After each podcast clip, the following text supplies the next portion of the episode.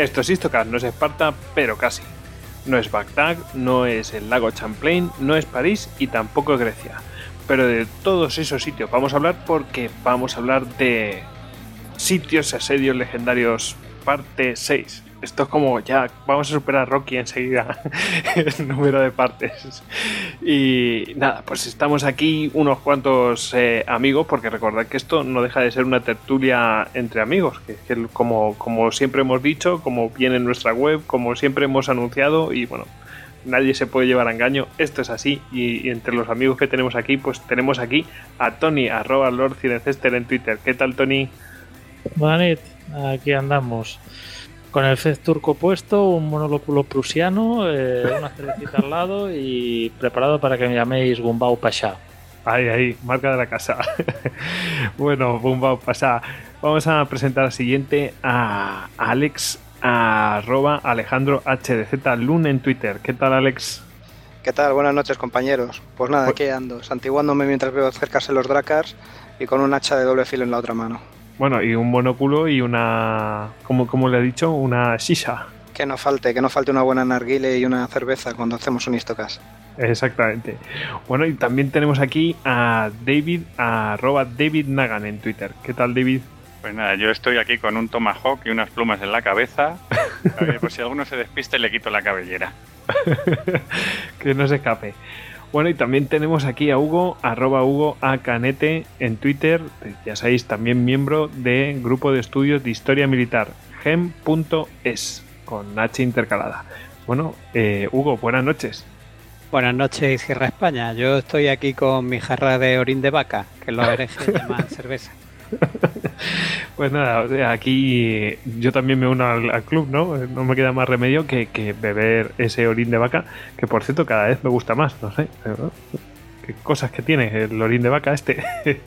bueno, la cerveza es muy antigua. Bueno, eh, mi Twitter, arroba goyix barra bajas y ya sabéis que a todos nosotros, eh, a Istogas, nos podéis encontrar tanto en Twitter como en Facebook, como en Google Plus, como en Pinterest y en nuestro canal también de Telegram, donde recibiréis información, pues eso, en, primicia. Eh, deciros que bueno cualquier cosa que queréis comunicaros con nosotros pues ya sabéis eh, tenemos un, el correo electrónico la dirección es info arroba y cualquier información que queráis averiguar sin tenernos que contactar, bueno, toda la información está en istocas.com, nuestra página web, donde también podéis dejar audios, ¿eh? mensajes, no, a la mano creo que es a mano derecha, pues podéis dejarnos un audio. Y bueno, pues eh, deciros que también podéis haceros con las camisetas de, de en duckbelly.com, eh, no solamente las de Istocas, que tienen ahí un montón de camisetas de temática histórica, bueno, de cualquier época. La verdad es que están bastante bien. Algunas las tengo así mm, en plan favoritas y las utilizo solamente en grandes ocasiones. Bueno, mm, vamos a aprovechar para mandar saludos. Hemos estado hablando offline. Eh, y bueno, pues hemos dicho, venga, vamos a saludar a los oyentes que nos oigan desde Colombia. Eh, pues eso, patria hermana. Así que, bueno, pues nada, vamos a mandarles un saludo a los, a los histocastos colombianos.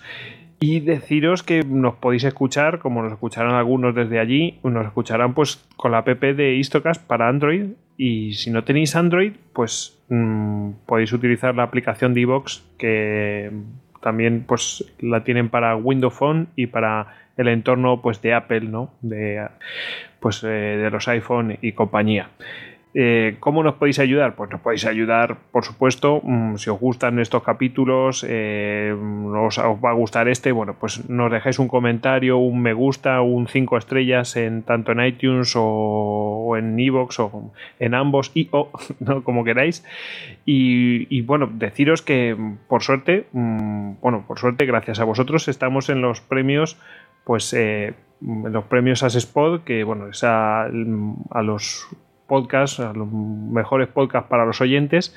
Y bueno, hemos entrado por tercer año consecutivo entre los podcasts pues, más valorados por los oyentes y estamos en, entre los finalistas. En este caso son 11 finalistas y la verdad es que está, eh, para mí es un orgullo siempre que estemos eh, entre los 20 eh, y ahora ya 11 finalistas tres años consecutivos entre los más importantes y la verdad es que los que están allí son tremendos Y bueno, pues ahora están en la fase final y bueno, pues si, mm, pensáis que merecemos que nos votéis, bueno, pues eh, os digo cómo lo podéis hacer. Si ponéis este link, istocast.com barra premio asespod, pues ahí nos podríais votar. Eh, esta vez podéis elegir dos eh, podcasts. Otros años tenéis que elegir uno y claro, se os partía el corazón, ¿no? Pues, pues esta vez podéis elegir dos podcasts a votar, así que genial, ya nadie tiene que, que sufrir esas cosas. Os repito el enlace, istocast.com barra premio asespod.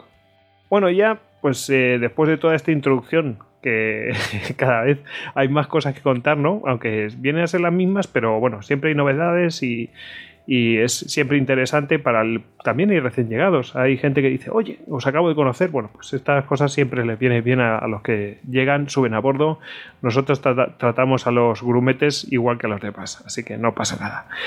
Y, y bueno, vamos a empezar, chicos vamos a empezar ya. No sé si queréis comentar algo, pero vamos, mm, nos lanzamos ya a tope de power tenemos aquí un tema bastante. Bueno, la verdad es que, mm, Tony, llevas una temporadita de, Primera Guerra Mundial, Primera Guerra Mundial, ¿eh? Es que el centenario pesa mucho. Claro. No hemos de olvidar que, bueno, más allá del frente occidental, del Somme y Verdun, pues bueno, en los episodios anteriores hemos hablado de Chemichel, ambientada en el frente este. Y también hemos hablado de una ciudad alemana en China sitiada por japoneses, que o sea, parecería sorprendente.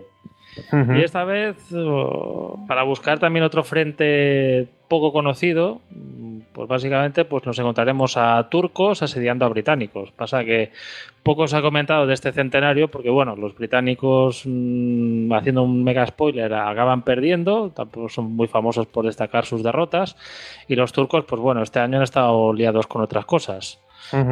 Pues eh, fijaos, eh, nos pedís Primera Guerra Mundial, hay muchísimo contenido que tenemos nosotros de Primera Guerra Mundial. ¿eh? eh ya aprovecho y hago otro, no anuncio, pero sí informaros que el, buscador que tenemos nosotros a mano, a mano derecha en la página web, arriba, a mano derecha en la página web, ahí podéis poner, mm, ponéis Primera Guerra Mundial o, eh, o 1GM y ahí os va a aparecer todo el contenido que tenemos nosotros relacionado con la Primera Guerra Mundial y aquí va a aparecer también este capítulo. O sea que mm, hay muchísimo contenido, ¿eh? Ah, que siempre nos pedís, bueno, pues es que hay, hay, pero vamos, de paladas de Primera Guerra Mundial y que no falte, vamos.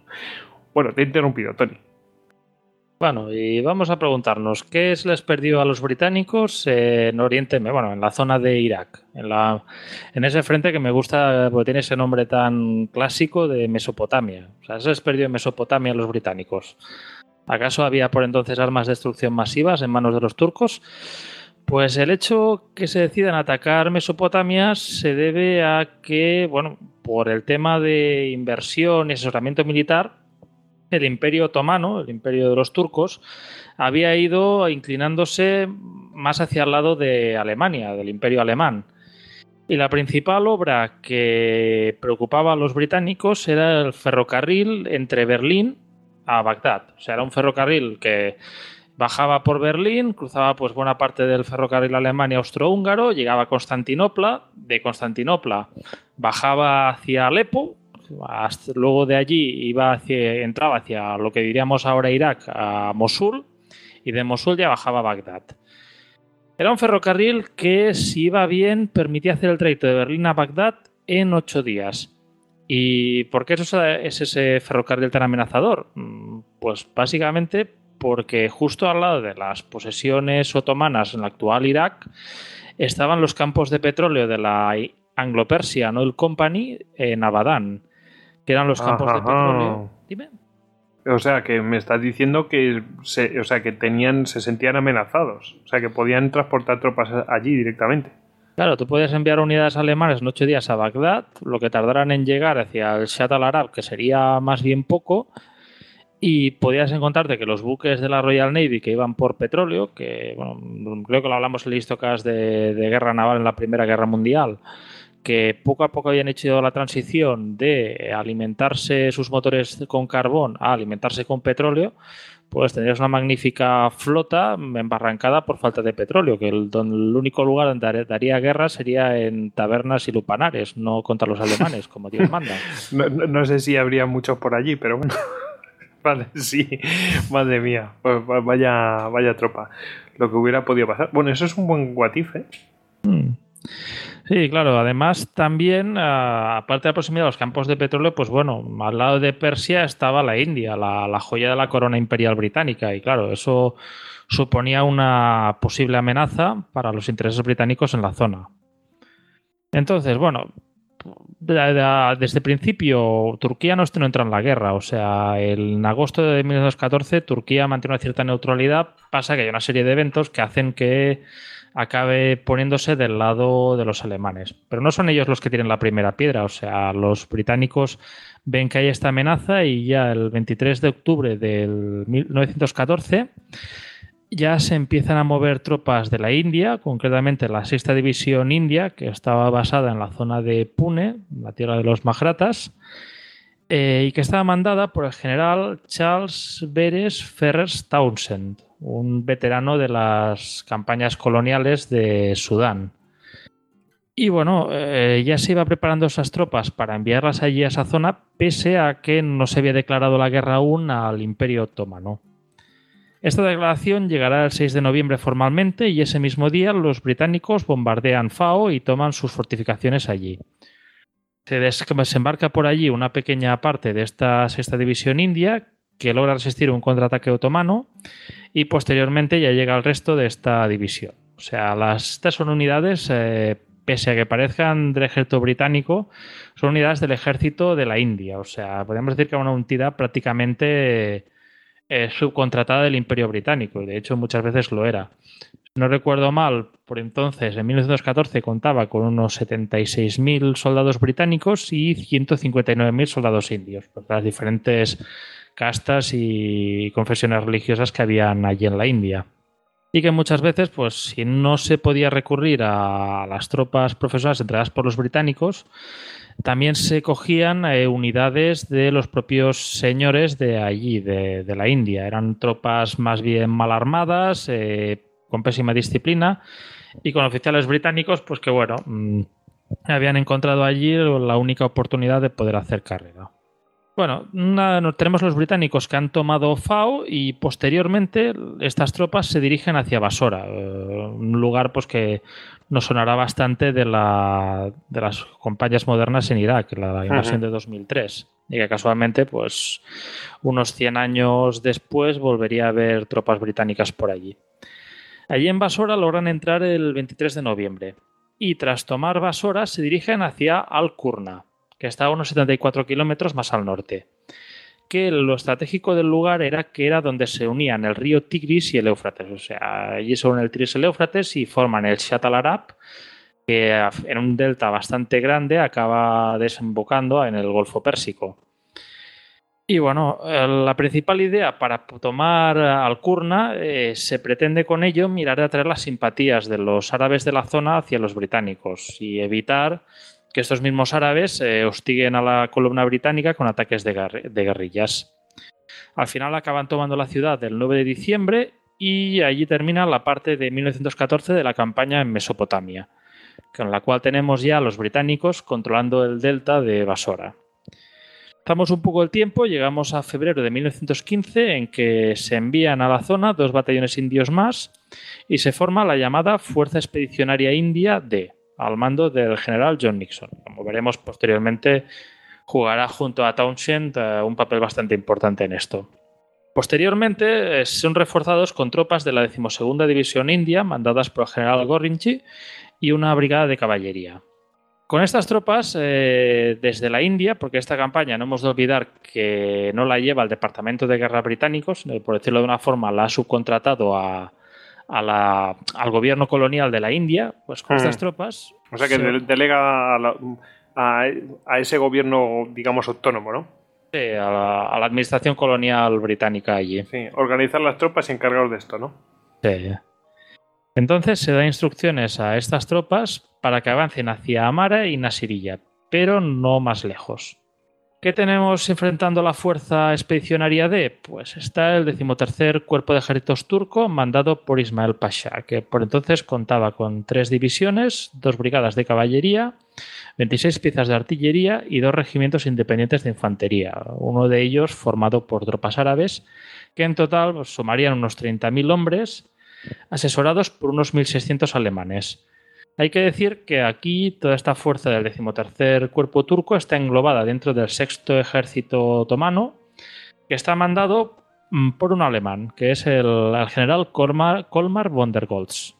Kolmar von der Goltz eh, ya llevaba tiempo entrenando y asesorando a tropas otomanas y era una especie de aficionado a la historia militar y a todos los temas militares, mm, pues como era la mayor parte del Estado Mayor prusiano y que en su momento había escrito un libro que se llamaba La Nación en Armas, o en alemán eh, Das Volk in Waffen, con un mensaje bastante mm, militarista, eh, con la idea de la voluntad de la nación superponiéndose sobre la de los individuos, bueno, o sea, un personaje darwinista más no poder, una bellísima persona para los estándares del siglo, de principios del siglo XX, finales del XIX. Bueno, eh, con, los, con las tropas de la Fuerza D aún preparándose para avanzar, el 12 de abril los turcos atacan las posiciones anglo-indias en Shaiba, pero los atrincherados defensores los hacen retroceder. Eh, cuando los turcos se retiran, pues bueno, lo normal hubiera sido perseguir las fuerzas turcas en retirada. Pero con el calor extremo que hace ahí en la zona, pues no olvidemos que estamos hablando de Irak, eh, eso impide que tenga lugar esta persecución británica. Va avanzando el tiempo y Nixon tiene un objetivo allí entre, en su punto de mira, que es Bagdad.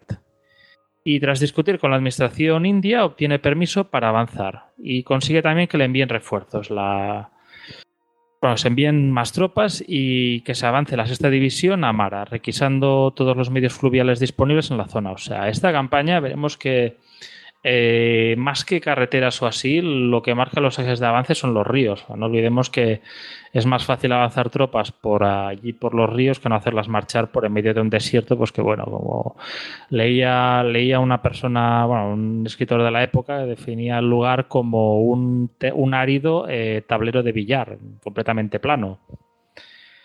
Y eso, bueno. Sí, vamos, que no estamos en las campañas de como las más modernas que vemos que, bueno que se pueden desplazar como están ya no pueden desplazarse kilómetros y kilómetros que no está fácil. Estamos hablando que, que no tenemos prácticamente motores a combustión ni nada de esto ni por supuesto blindados ni hablemos. No lo he dicho no tenemos tropas motorizadas mm, ni tampoco tropas blindadas lo cual pues me ha llevado a recordar que bueno de esta zona ya hablamos bastante en el Istocas de la guerra de Irán-Irak que hicimos contigo y con David. Efectivamente eso es bueno, las tropas de Townsend eh, llegan allá, llegan por esa zona el 25, hacia concretamente Amara, perdón, y expulsan a los turcos de la ciudad. Pasa que, bueno, no olvidemos, lo he dicho, que estamos ahí es una zona en un clima muy extremo y los británicos sufren muchas bajas por este, por el calor y por enfermedades. Un nivel de bajas que llega incluso a incapacitar las unidades médicas de Townsend.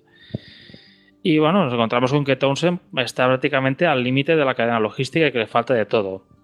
Mientras tanto, eh, Nixon envía a la decimosegunda división india a tomar Nasirilla, que estaba defendida por 500 turcos y 11 cañones. Y aunque los, los anglo-indios sufren eh, unos 300 muertos, Nasirilla acaba cayendo el 25 de julio, pero eh, el hecho de estar tan lejos de Basora impide que, que, las provisiones lleguen allí, que la logística les haga estar bien provistos. Pese a todos estos hándicaps logísticos, pues bueno, como para según que generas de, la, de, de salón, la logística es un tema de aficionados, eh, Nixon ordena un nuevo avance, esta vez hacia Kut, a unos 250 kilómetros más al norte, y el 23 de agosto la sexta división india, con 11.000 tropas, 32 cañones y una brigada de caballería, se pone en marcha. Como os comentado antes, una parte va a bordo de barcos fluviales y el resto va marchando a su lado en la orilla. En Kul les esperan 11.000 turcos bien atrincherados. Eh, al llegar los británicos, evidentemente no esperan este buen despliegue defensivo. Bueno, no olvidemos, o sea, tenemos en el lado turco el soldado con un que pese a haber sufrido derrotas en las guerras, en la guerra balcánica y en la guerra contra los italianos, es un soldado muy estoico mm, que lo aguanta todo muy bien. eh, Bueno, o sea, lo suele aguantar, suele aguantar todo con un estoicismo digno de un soldado ruso y que esta vez están asesorados por eh, alemanes. O sea, yo me parece que es un combo bastante potente. Entonces, los británicos atacan y el momento decisivo es el 28 de septiembre, cuando los indios toman el flanco izquierdo turco y estos se retiran. Ahí los británicos pierden 1.200 hombres contra 3.000 turcos y 14 cañones turcos. Entonces, otra vez Townsend no vuelve a perseguir a los turcos por las dificultades climáticas que hemos comentado.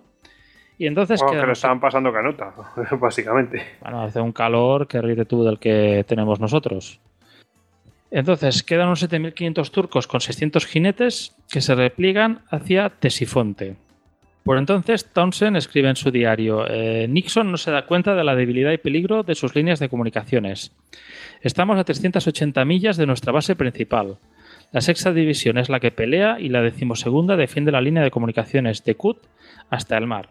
No tenemos apoyo si nos detienen.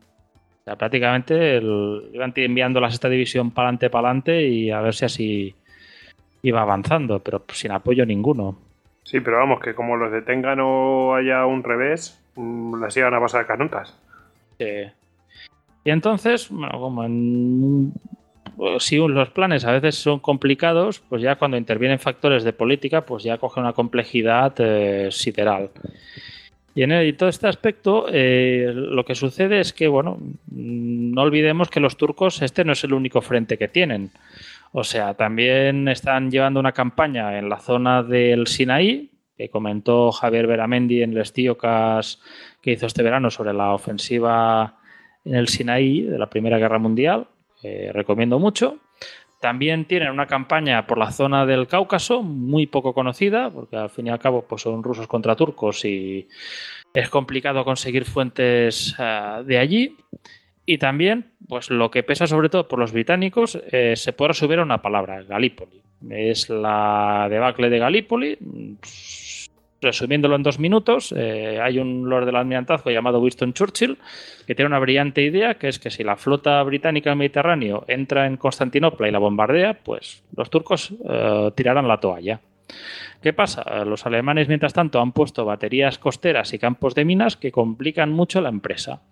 Churchill decide, bueno, pues si desembarcamos infantería, posiblemente eh, logren cargarse los cañones y la flota pueda subir. La infantería desembarca, eh, se encuentran las fuerzas turcas que resisten lo que no está escrito, que es más, posteriormente contraatacan y obligan a los británicos a retirarse. Claro, evidentemente perder ante los turcos pues sienta bastante mal y reconcome bastante. Y entonces, bueno, se piensa que quizá para tapar el fiasco este de Galípoli, eh, si se toma Bagdad, se podría mm, superar este pequeño trauma, al menos vender una victoria al público británico. Por parte de Townsend, él lo veía posible si se le daba otra división y más suministros y tal. Y incluso escribió una carta a Nixon pidiéndole más suministros, más transportes, más víveres y así. Y por lo visto Nixon le respondió, sí, sí, mm, tenemos eh, lo que tú quieres en un sitio y este sitio se llama Bagdad. Eh, Imaginaros Hmm, sí, que vamos, que para adelante, para adelante, para adelante y allí todo fenomenal. Sí, a- a- algo parecido me parece le pasó a los voluntarios catalanes con el general Prim en la batalla de Castillejos. Hay una anécdota muy parecida que me ha recordado ello. Bueno, la cosa es que no es evidentemente fácil tomar Bagdad, porque por entonces contaba con 135.000 habitantes y podía alojar una potente fuerza defensora. Entonces, el 11 de noviembre, Townsend ya se pone en marcha hacia allí con 14.000 soldados de infantería, divididos en tres batallones británicos y 13 indios, 35 piezas de artillería, 1.000 mulas, 620 camellos, 240 burros, 660 carretas y 5 puentes de pontones. Los turcos, allí para poder enfrentarse con esta fuerza, contaban con una división que buena parte era formada por los restos estos que se habían replicado en Tesifonte, más dos o tres que iban, que estaban de camino para unirse al resto de fuerzas y que salían de Bagdad. Y todo esto ya, si antes digamos que Colmar Goltz controlaba la distancia, pues esta vez ya está on the spot, en el lugar. Entonces, bueno, ya entramos ahí en el campo de las desgracias y es que el 18 de noviembre eh, dos aviones localizan las columnas turcas que se aproximan a Tesifonte a, que Tesifonte está a 35 kilómetros al sur de Bagdad, pero no pueden informar a Townsend porque son abatidos y capturados. Aquí Tesifonte mm, hay que decir que es un lugar que conocerán bastante los que son aficionados a la historia antigua o también los que son aficionados o los que han jugado buena partida a la Tila Total War. Porque Tesifonte es la capital del imperio persa, tanto por parte de los partos como de los sasánidas. Es un lugar con muchísima historia y bueno, pues que ya tuvo una primera batalla allí eh, contra tropas bizantinas, bueno, tropas bizantinas contra persas de la época del emperador Juliano el Apóstata. Y ahora, pues bueno, van a tener otra batalla pues con un cariz más moderno. Entonces, Seguro ahí- que a Hugo le suena algo del capítulo ese que hicimos de Alejandro y tal. Sí, pero eh, creo que un poco más tarde, ¿no? Lo que está hablando Tony. Sí, Eh, probablemente. Como un un pelín 1500 posterior. años así, ¿no? Bueno, la cosa es que allí en Tesifonte los turcos que están mandados por Nureddin Pasha montan tres líneas de defensa y el 23 de noviembre Townsend, que ignora totalmente el alcance de las defensas, ataca la ciudad. Consigue tomar la primera línea mm, en en una lucha muy disputada en la que la 45 División turca resiste y mantiene la posición hasta ser prácticamente aniquilada. Y entonces logra también los británicos, los angloindios, avanzar hasta la segunda línea, pero sufren un contraataque turco que les detiene. Es una batalla muy confusa porque en ese caso Townsend, el 24, informa que ha sido rechazado. El 27 informará que ha vencido y que los turcos se retiran. Pero el 30 envía un, un telegrama informando que se enfrenta a cuatro divisiones turcas y que se retira lo que temía Townsend. O sea, una vez su fuerza queda bloqueada, pues ya no le queda más que retirarse. Entonces, bueno, Townsend deja allí en Tesifonte 682 muertos, 3.700 heridos y 237 desaparecidos. El día 30 realiza una acción de retaguardia con su caballería, donde pierde 150 hombres más para cubrir su retirada. Y el 3 de diciembre llega a Kut, que una ciudad también conocida como Kut el Amara. Eh, Kut es una ciudad que por entonces contaba entre 6.000 y 6.500 habitantes, formada por 650 chozas de barro, sin sistema de alcantarillado ni drenaje, lo cual, pues bueno, lo hace el lugar perfecto para quedar sitiado y copado con unos 9.000 hombres. Los otomanos rodean la ciudad del 7 de diciembre y entonces, cuando ya se ve rodeado, Townsend ordena a su caballería que se retire hacia el sur. La caballería consigue abrirse paso y posteriormente, bueno, llegará el gran jefe alemán, von der Goltz, o Goltz Pasha, las fuentes turcas, y tras varios ataques, en los cuales los británicos son expulsados de la orilla derecha del río, o sea, Kut la dividía en dos el río Tigris, y o sea, ya prácticamente los británicos quedan confinados a la orilla izquierda. Pues ordena rodear la ciudad con trincheras y que vaya siendo bombardeada con artillería.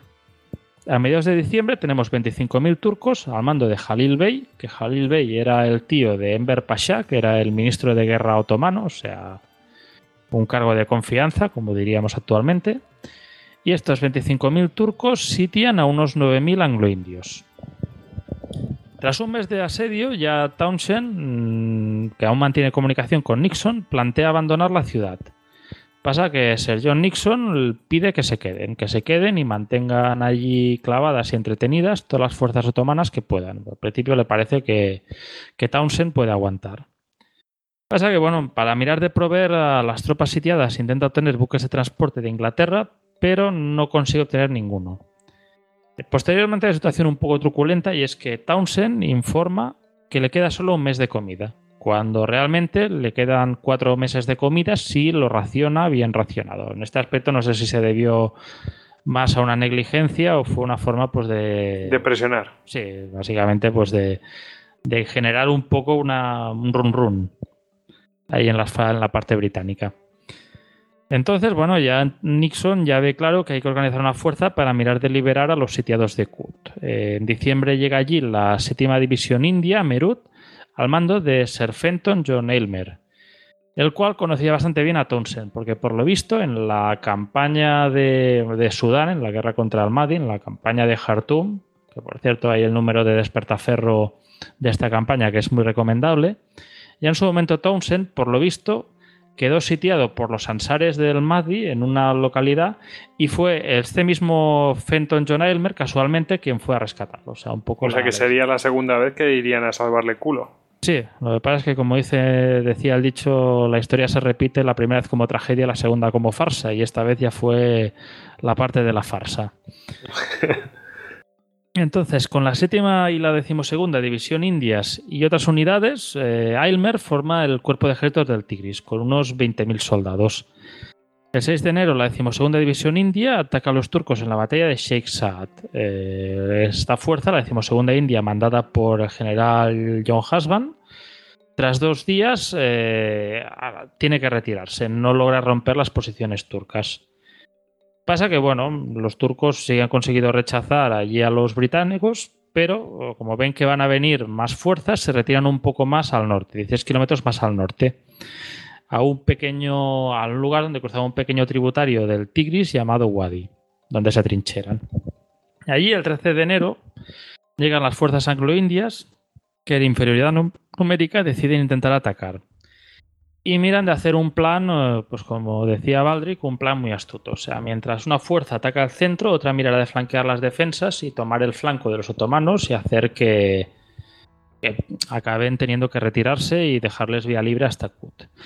¿Qué pasa? La fuerza de flanqueo no tenía mapas y acaba perdiéndose, lo cual, pues bueno, hace que la fuerza que, que tiene que encajar el golpe, eh, la del centro, acabe perdiendo los 1600 hombres. Y bueno, viendo, temiendo que posteriormente eh, puedan llegar más británicos y teniendo la ventaja del terreno, mm, los otomanos deciden replegarse 8 kilómetros más al norte, al desfiladero de Hanna. O sea, van avanzando, pero bueno, van dejando bastante tropas en el camino. Mientras todo esto sucede, desembarca en Basora la tercera división india, que bien, es una tropa bienvenida, pero que no podrá estar operativa hasta abril. Entonces, bueno, en Hanna hay otra batalla, ya definitivamente la expedición de Elmer queda estancada y bueno, ya empiezan, empiezan a rodar cabezas en el alto mando anglo-indio. O sea, primero Nixon es relevado y sustituido por el general Percy Lake.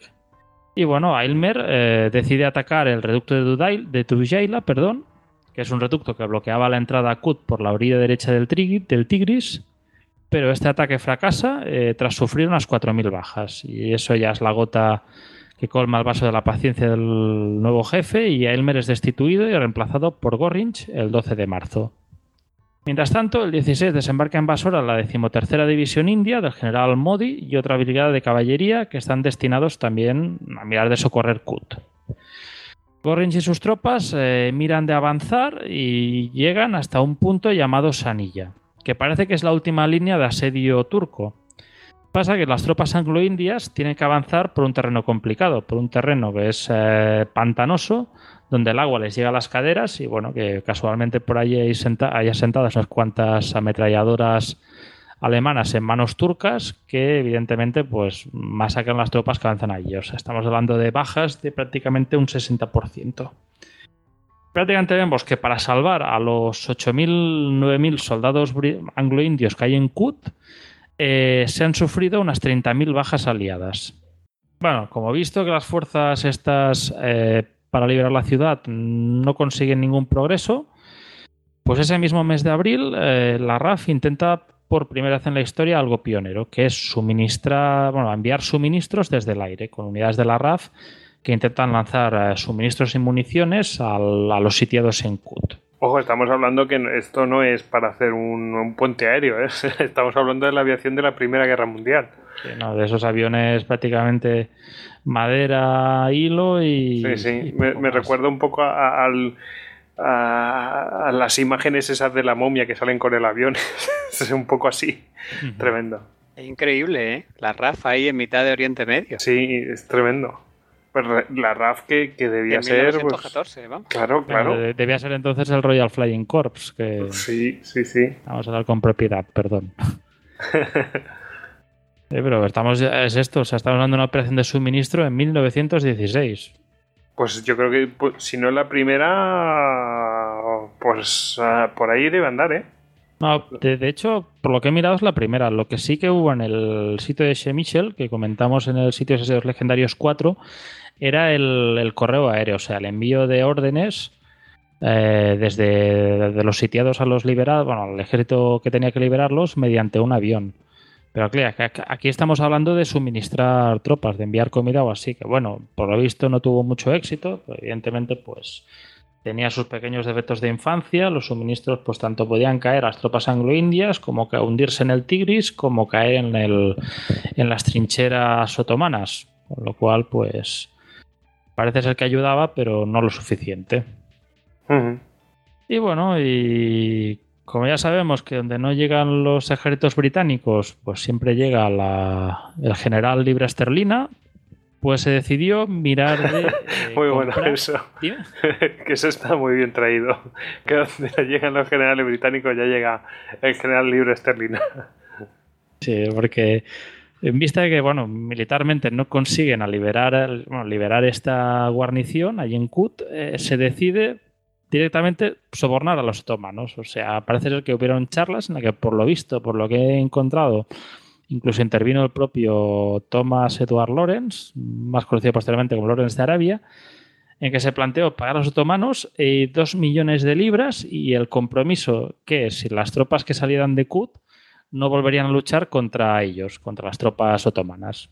Supongo esa concepción muy siglo XIX de libertad bajo palabra yo estaba mirando y me ha hecho gracia porque, o sea, buscando el equivalente de 2 millones de libras por Wikipedia encuentras que son 122 millones de libras de 2016, pero en un artículo de The Guardian encontré que eran 67 millones de libras, que yo entiendo que toda esta fluctuación debe ser que un, artículo se hizo pre-Brexit y el otro se hizo post-Brexit. Mm. Me, ha hecho gracia. Pero, joder, pero la mitad. Interesante. ¿eh? En algún lado se han tenido que equivocar. Sí, yo creo que es una equivocación más que. Posiblemente también, yo lo digo. Eso estará referenciado al precio del oro, pero aún así no, tanto no como para doblar la cantidad. No, no, no cayó, tanto la libra. No, no.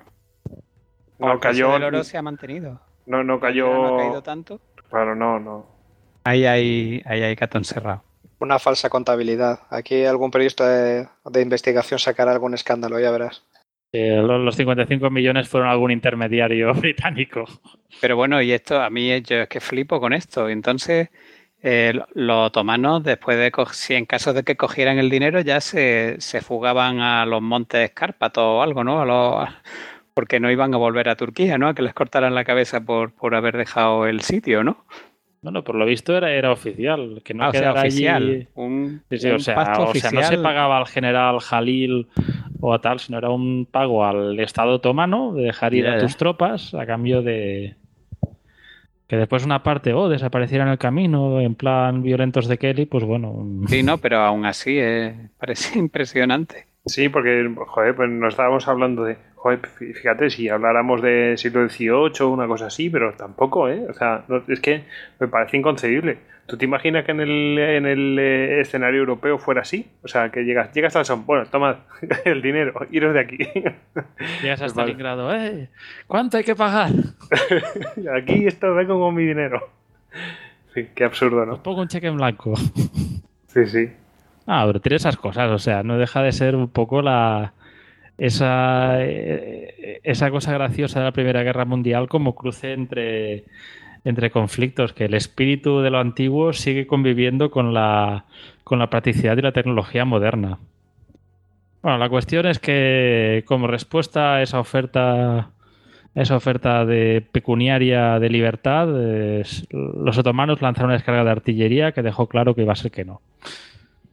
Bueno, hemos hablado de los, de, los intentos de relevar Kut, pero no hemos hablado del propio sitio de Kut, de las tropas que están dentro. O sea, las tropas que están dentro lo pasan fatal. O sea, estamos hablando de una ciudad donde a la mínima que crecía el Tigris se inundaban las calles. He encontrado cifras que decían que cada día eh, de sitio morían 8 soldados británicos y 28 indios y que dentro se alimentaban con 114 gramos de harina diarios, con 4 onzas y carne de caballo.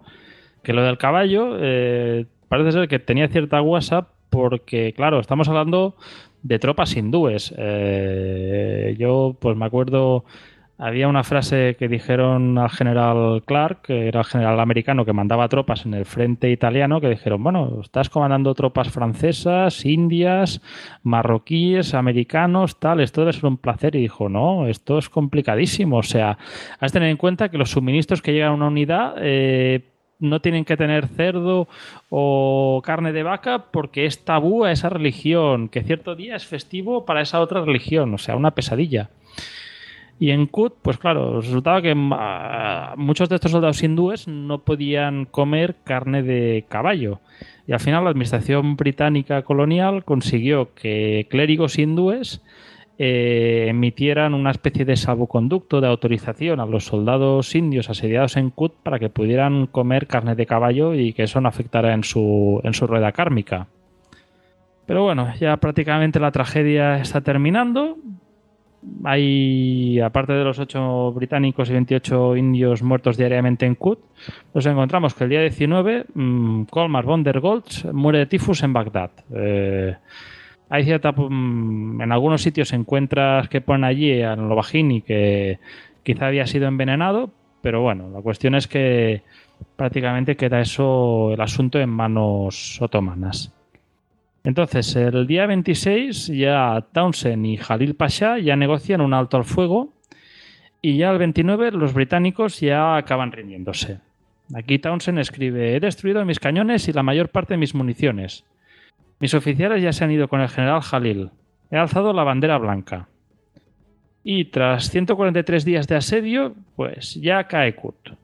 Yo por lo que he encontrado aquí caen prisiones de los turcos 281 oficiales anglo-indio, bueno, sobre todo británicos, evidentemente, y unos 8.000 prisioneros anglo-indios. En otros sitios he encontrado unos 13.000. Pasa que yo entiendo que aquí se incluyen a los, a, los árabes que, que, fueron masacrados por los turcos acusados de colaborar con los ingleses. O sea, ni más ni menos que unos 4.000 eh, árabes. Mm. Ah, no deja de ser una alta tradición y ya sabemos que los turcos, pues esto no suelen tomárselo bien. Ya, no, qué, barbaridad. 4.000, madre. Sí. Y bueno, nos encontramos que prácticamente, por lo que he leído aquí, son unos 2.600 británicos y 9.300 indios son llevados a campos de prisioneros. Primero a Bagdad y después, posteriormente, muchos de ellos a Turquía. Pasa que, bueno, eh, lo que nos encontramos aquí, eh, pues es un tema duro, o sea, se califica de auténtica marcha de la muerte. Ya sabemos que los otomanos no son una gente que se destacara por su buen trato hacia los prisioneros, como los armenios pueden testificar.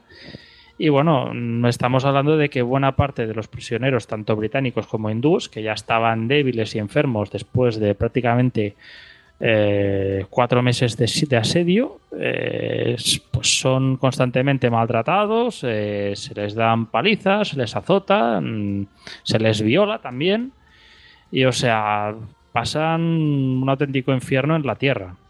Pasa que, bueno, mm, el que podemos decir que sale mejor parado es el propio Townsend, que Townsend acaba, pues como al fin y al cabo es un general, y bueno, los generales, pues se sabe tratar bien, porque nunca se sabe si te pueden ayudar en términos diplomáticos, pues Townsend vivirá un cautiverio súper cómodo en una de las pequeñas islitas que hay allí en Constantinopla, yendo a la ópera, dejándose ver ahí, haciendo vida sociedad ahí con los otomanos.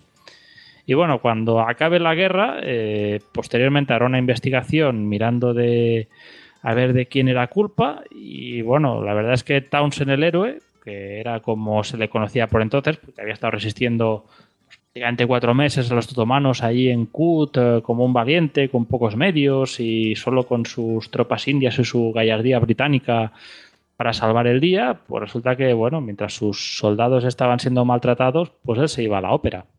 Llegó la era moderna a todos, o sea, igual que él se le pidieron explicaciones a otros generales por lo que hicieron en otros frentes, Aquí, ¿qué pasa con tus soldados? ¿Hay que cuidarlos o qué pasa? ¿Sabes? Me parece bien que, que, se le exijan responsabilidades. El tipo podía haber defendido el buen trato a sus soldados desde, fíjate, desde allí, desde la misma Constantinopla, y no, vamos, desde allí, desde Estambul, y no, y no fue así.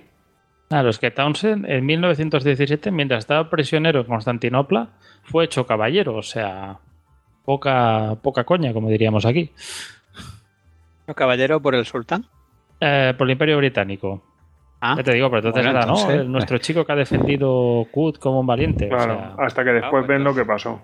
Entonces no le estaban dando indirectas ninguna.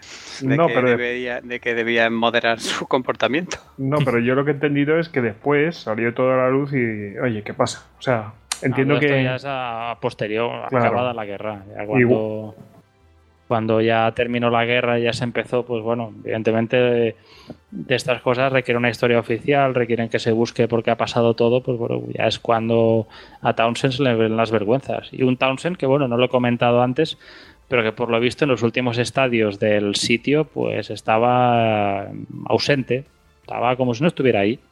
Men- pues hombre, me ha menudo recordado un pieza. poco...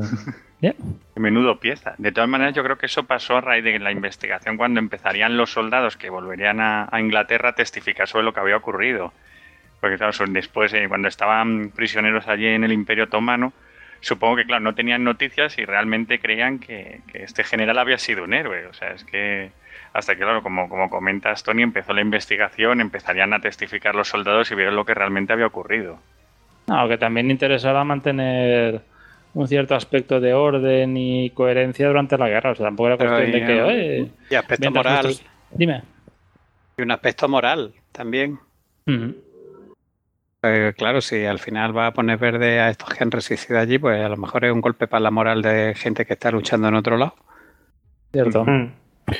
De todas formas, ya os digo que los tiempos cambiaban y vamos, igual que le hicieron a Douglas Hay, que fue acusado y bueno, le llamaron el carnicero, ¿no? ¿Cómo le llamaban? ¿El carnicero del Somo o algo así? No me acuerdo cómo le llamaban. no sí. Eh, pues eh, a este hombre pues también, o sea, si, si se trata así a un primer espada, pues cómo no van a mm, llamar la atención a este, a este señor y afearle una serie de cosas. Cambiaban las cosas y a lo mejor en la anterior guerra, mm, yo qué sé, contra los Boers, pues no hubiera pasado algo, algo, algo así, se hubiera dejado pasar porque, bueno, pues ya se sabe que la oficialidad británica, pues, de dónde venía pero mm, no están las cosas ya con la cantidad de muertos que había habido en la Primera Guerra para dejar pasar estas tonterías. Sí, bueno, en la guerra de los Boer, a uno de sus generales, Sir Redbert Bulles, le, directamente la prensa le llamaba Sir Reverse, porque tenía todo derrotas, o sea que, que directamente la prensa tiraba contra él. ¿eh? Y que también tenemos aquí tropas indias. O sea, si empiezas a decirles que los indios, la- lo- las tropas indias prisioneras eh, son maltratadas por los otomanos, mientras que está allí el otro viviendo de primera, pues hombre, a alguno no se lo sentaría bien. Alguien que tuviera algún hermano por allí, o sea, si en Puna había algún algún motín, quizás se entendería y todo. Bueno, pues ah, hasta aquí, no sé si queréis añadir algo del, del asedio mm, de, de Kut. Mm, Si no, pasamos al siguiente. Ya, ya toca pensar cuál hacemos para, para Para- 1900 de- cuál de 1917 podemos buscar para el número 7. Bueno, bueno, pues eh, oye, el año que viene hay un montón de cosas muy interesantes, ¿eh? Mm, Lo dejo ahí. Hasta aquí podemos leer. Sí, sí, un montón de aniversarios. Has dejado el suspense altísimo. Se llama Hype. Bueno, ya que sa- apuesto por alguno del Imperio Austrohúngaro. Bueno, pues ya que has hablado, Alex, mm, venga, te toca a ti. Eh, a ver, cuéntanos tu, tu asedio. Es un asedio que yo creo que lo hemos mencionado. Mencionado, no contado. ¿Mm? Eh, ¿De qué trata tu asedio? Bueno, pues mi asedio va. Asedio, sitio. Sí, va, es, un, es un asedio, sí, es una- un sitio de, de los vikingos, de la era vikinga, a la ciudad de París. Y enlazando un poco con lo que. Sí, señores, Tony, París. estaba- claro, y estaba yo pensando en lo que decía antes Tony y estaba diciendo, claro, en las guerras modernas es. Está un poco feo, pero antiguamente es que realmente todo se resolvía con un poco de plata. Con un poco de dinero. Yo tenía una frase de, de un general austriaco, del príncipe Eugenio de Saboya, que decía que en la guerra hacen falta tres cosas para ganarla. Dinero, dinero y más dinero. Es que básicamente al final todo se resuelve ahí. No voy a decir que no. Bueno, pues eh, empezamos. Adelante. Bueno, pues el asedio que vamos eh, a tratar es en plena vikinga el, el asedio que hacen los, vikingos a París en el año 885-886.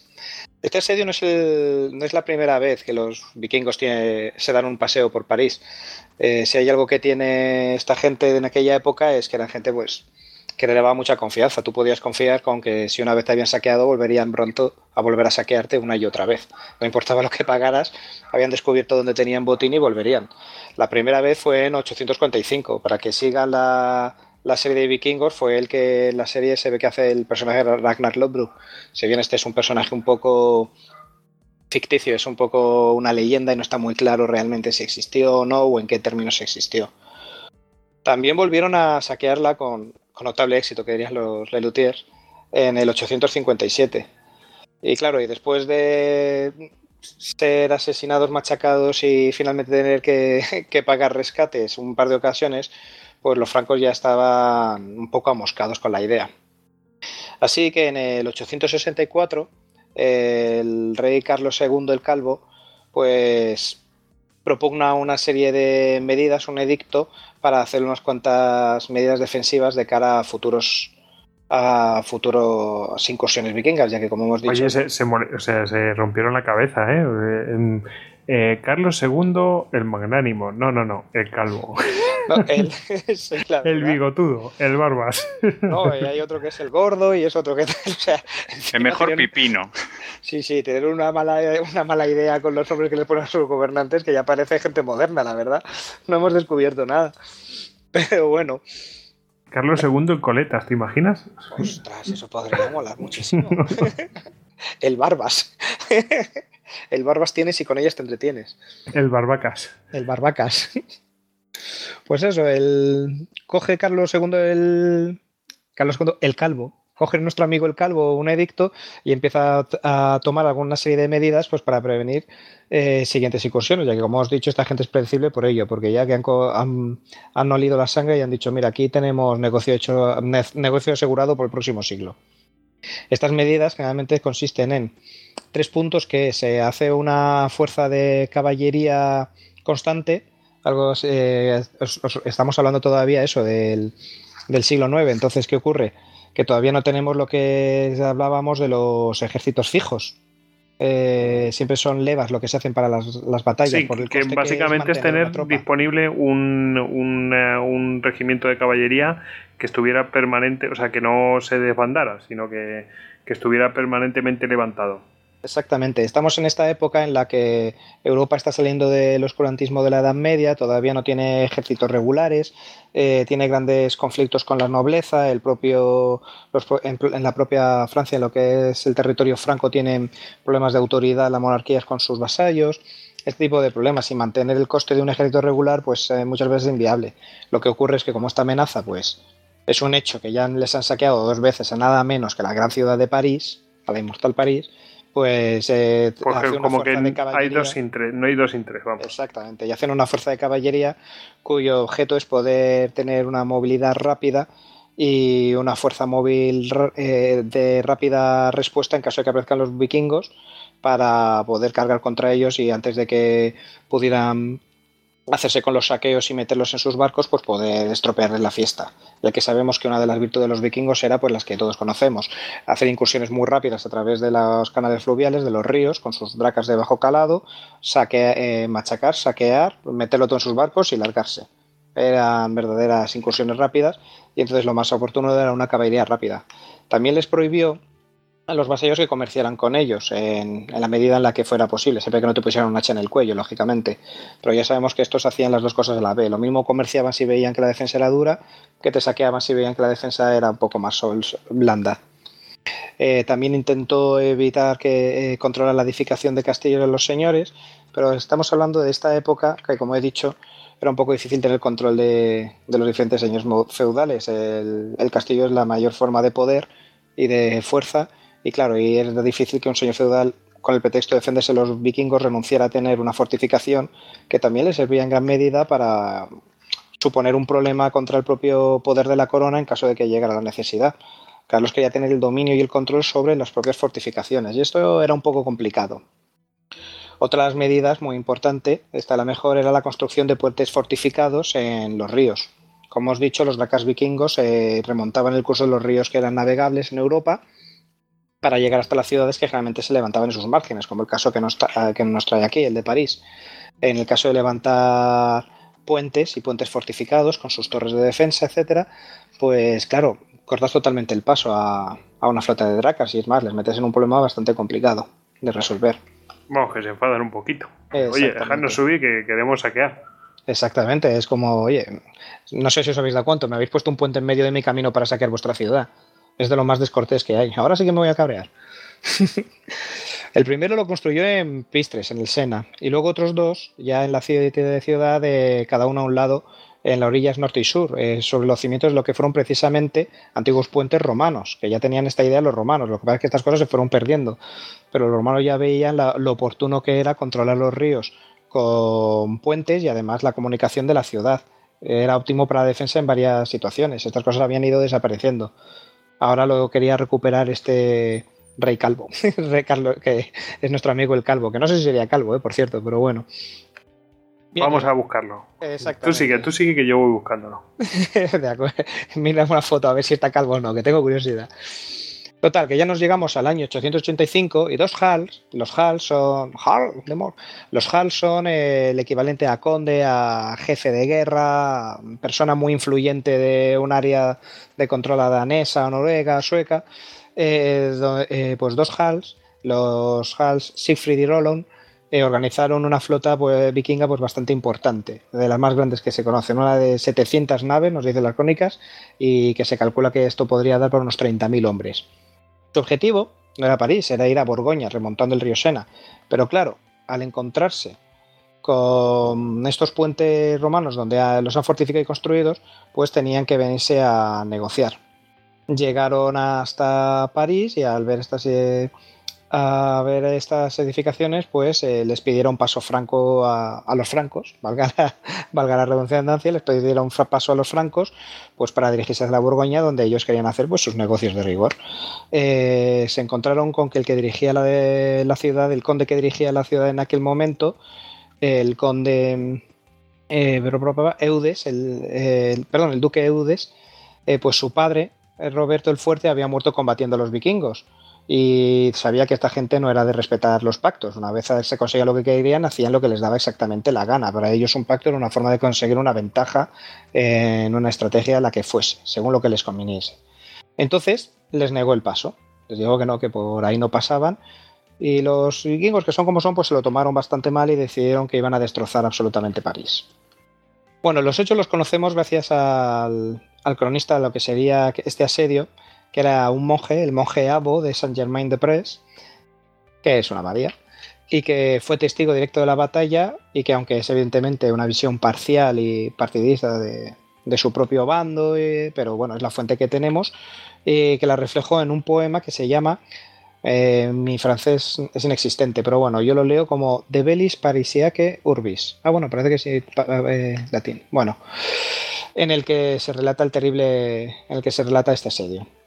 Bueno, eh, París se sentía segura, pero el 25 de noviembre vienen esta flota de 700 barcos y, empieza eh, dirigidas por los, por los Hals, Rollo y Siegfried y deciden que como no les dan paso, pues la van a sitiar. Eh, la defensa va a ser de, la van a dirigir los, el duque que hemos comentado, a ver, es que llego los nombres y uno el duque Eudes, y luego eh, un obispo, que en esta época no es raro que un obispo intervenga en hechos de guerra, ya que al final no dejan de ser no dejan de ser personas que nacieron en familias nobles y están entrenadas en las armas, y que la iglesia de aquellos tiempos pues tenía más encanto, ¿verdad? Pero voy a andar un hachazo si hacía falta. Y el obispo Gozlin. y, bueno, el, que tenemos también es Carlos III el Gordo, ese que es el sucesor de, Carlos II. Antes teníamos al Calvo y ahora en el tiempo en el que nos encontramos está el Gordo. Pero el Gordo, le vamos a, le vamos a llamar así de verdad durante el Listones, va a molar. Pues el Gordo, sucesor del amigo el Calvo, los Reyes, eh, no se encontraba en París en aquella época. Eh, él estaba, pues yo qué sé, de turisteo, de labores políticas o de ocio eh, por Italia en los estados vaticanos, pues haciendo las cosas que hacen los reyes, mamonear generalmente. Vaya familia, ¿eh? Gordos, Se- calvos. Se van arreglando cada generación. Si Carlomán no le levantara la cabeza. Y antes Por era, cierto- era Pipino el Breve, que le llamaban así por ser un bajito. es que encima tenían una mala baba. Eh, he intentado buscar una ilustración de, bueno, pues eh, la, la que hay de, de, más cercana, pues eh, en el tiempo, pues es que tiene la corona, entonces no, no lo vemos. Y hay, y hay otra que es mucho más moderna, en el cual pues se le representa con la corona y bueno, se ve que tiene una amplia frente, pero claro, no podemos decir que es calvo, porque claro, nos falta ahí... Digamos que el pelo está en, retirada. Es- mm, no, no, no lo puedo decir con seguridad, la corona no lo impide, pero vamos, es Vale. salvado. Pero vamos, podemos suponer que era calvo por alguna razón, ¿no? O sea, por algo se lo llevarían. O sea, se- Por la mala idea que tiene la gente, esto es así. Es que la corona es la salvaguarda del pintor. Sí, Claro. porque de eso dependía de que te pagaran o te crucificaran. Sí, sí. Te podían emparedar. Bueno, pues se inicia la defensa, sobre todo enfocando a los hombres en los puentes, eh, en las torres de los puentes que están en las torres fortificadas que, vigilan los puentes y, ap- y apostan sobre todo a los hombres del duque que contaba, en, dice eh, este cronista, de unos 200 hombres de armas, además de su hermano Roberto y varios nobles francos. Al parecer la población parisina no fue armada, por lo que la desigualdad numérica era abrumadora. Hay que tener en cuenta que aunque siempre pueden estas crónicas, como decimos, que son, cuando tenemos una fuente una sola fuente, pues siempre suele ocurrir lo mismo, ¿no? Los enemigos eran muchos y malvados y nosotros éramos pocos y valientes. Puede que fueran más de 200. Pero no es extraño de todas formas pensar que en el siglo IX, en una ciudad como París, mm, la guardia, por así decirlo, eh, fuera de 200 profesionales de hombres de armas más nobleza. Mm, no es tan extraño. Podrían ser más, a lo mejor, pero no era tan raro. Ni tampoco es extraño que el número de vikingos sí que a lo mejor 30.000 es una cifra un poco alta, pero mm, una flota de 700 barcos, es que es mucha, es mucha tela para, para esta cortina, pero, pero tampoco es descabellado. Bueno, pues aparte de estas razonables dudas que podamos tener sobre las cifras, pero que la, la diferencia numérica es muy clara, pues la estrategia es muy sencilla. eh, hacerse fuerte en murallas y en torres, defender los puertes y los, los vikingos que no puedan pasar y desde las torres machacarlos y, que sea lo que Dios quiere. Los vikingos lanzan un primer ataque por agua desde sus racas, como es también habitual en ellos, contra eh, el, el Pontow Change, que es de. Hay uno que es de piedra, reforzado en piedra, y uno que es de madera. Este es de piedra, que eh, no está terminado, eh, pero a pesar del ataque, pues fueron rechazados. La superioridad de, de la estructura, pues no pudieron con ella. Por lo que desembarcaron y se dispusieron a sitiar la ciudad. Claro, sitiar la ciudad es un rollo, porque cuando tienes también muchísima gente, pero no tienes eh, suficiente como para rodear la ciudad, al final lo que tienes es que especificar qué zona vas a acercar. No puedes hacer un perímetro alrededor de toda la ciudad, porque con 30.000 hombres, aunque fuesen, no podías hacerlo. Además, esta es una de las cosas por las cuales nos podemos creer que realmente no eran tantos. Entonces, eh, lo que haces es concentrar, eh, rodear las formaciones que te interesan, en este caso los puentes y algunos flancos de la ciudad. Pero claro, cuando tienes por otra parte demasiada gente para, para esas, esas zonas concretas de, ataque, pues también es un poco como los, los tercios profundos que nos comentaba Hugo en nuestro Istocast. Te sobra gente por la parte de atrás. No que te sobre, sino que no van a entrar en combate. Es gente que está un poco de refuerzo moral, pero que no, no van a intervenir lo que es en el enfrentamiento. Bueno, establecen un campamento al norte y ordenan los Hals, ordenan talar árboles de la zona para construir una torre de tres pisos y varios arietes y manteletes y tomar la torre que protegía la cabecera de los puentes. Bueno, avanzan en la batalla y las torres, cada una con 60 hombres en su interior aproximadamente, eh, los rechazan. Se hace una batalla y lo que ocurre es que desde esa posición defensiva, que para eso se hacen, con los pequeños trabuquetes y, desde las almenas, y, eh, pues los arqueros pues van diezmando las tropas francas, que irían cubriéndose como lógico con sus escudos, pero estos de- decíamos que eran hombres profesionales, sabían a lo que se dedicaban y iban haciendo ac- aciertos en, en los que manejan las máquinas de asedio y este asedio de, y este asalto del 26 de noviembre pues es repelido. En palabras del Mojeabo nos lo cuenta así. Un extracto que dice, tiene su gracia, dice, Estos infortunados hombres avanzaban hacia la ciudadela, con las espaldas curvadas bajo el peso de los arcos y el hierro de las escamas de sus corazas. Ocultan a nuestros ojos los campos con sus espadas y las aguas del Sena con sus escudos. Mil balas de plomo fundido no cesaban de volar sobre la ciudad. En los puentes se entremezclan las torres de vigilancia y las poderosas catapultas. Las campanas de bronce de todas las iglesias tocaban lúgubremente, que, pues, qué prosaico es el hombre, llenando el aire con sus siniestros sones. Este era novelista casi. En este momento destacan los nobles y los héroes. El primero de todos, el obispo Gozlin, y junto a él Eblo, su sobrino, el abad favorito de Marte, Marte, dios de la guerra, muy bien. Y también Roberto, Eudo, Regnario, Utón, Erilango, todos ellos condes, pero el más valiente era Eudo. Murieron tantos daneses como dardos lanzó. El pueblo cruel combatió y el pueblo fiel se defendió. ¡Ah!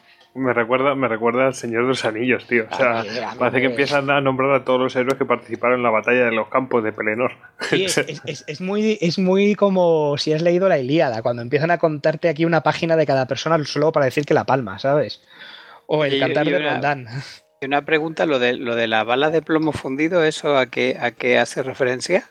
Pues fíjate, a mí también me llamó mucho la atención porque dije, espérate, espérate, ¿de, qué, de, cuándo estamos hablando? Pero claro, este cronista en esta época no, se va, no será como Julio Verne, no estará viendo el futuro.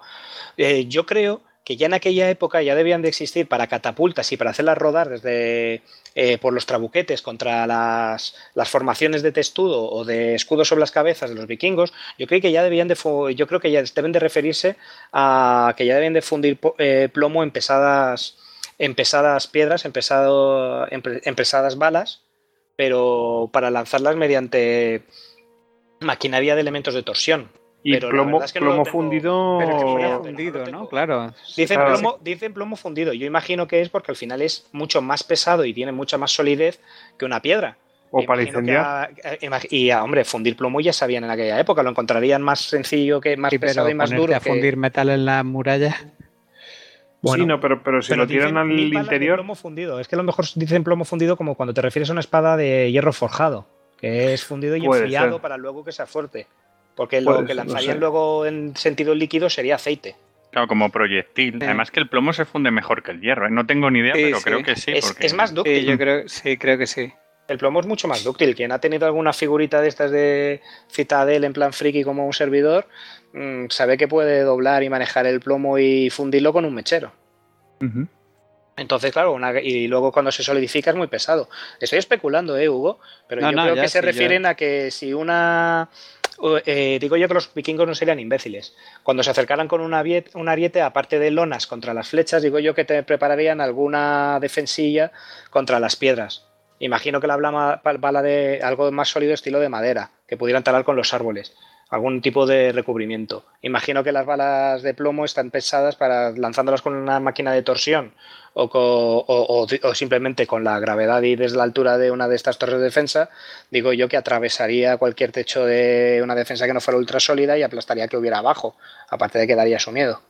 Sí, sí, pero vamos, aún así, a mí se me antoja caro también, porque si es por tirar algo que sea sólido, pues tira una piedra, que es mucho más barato.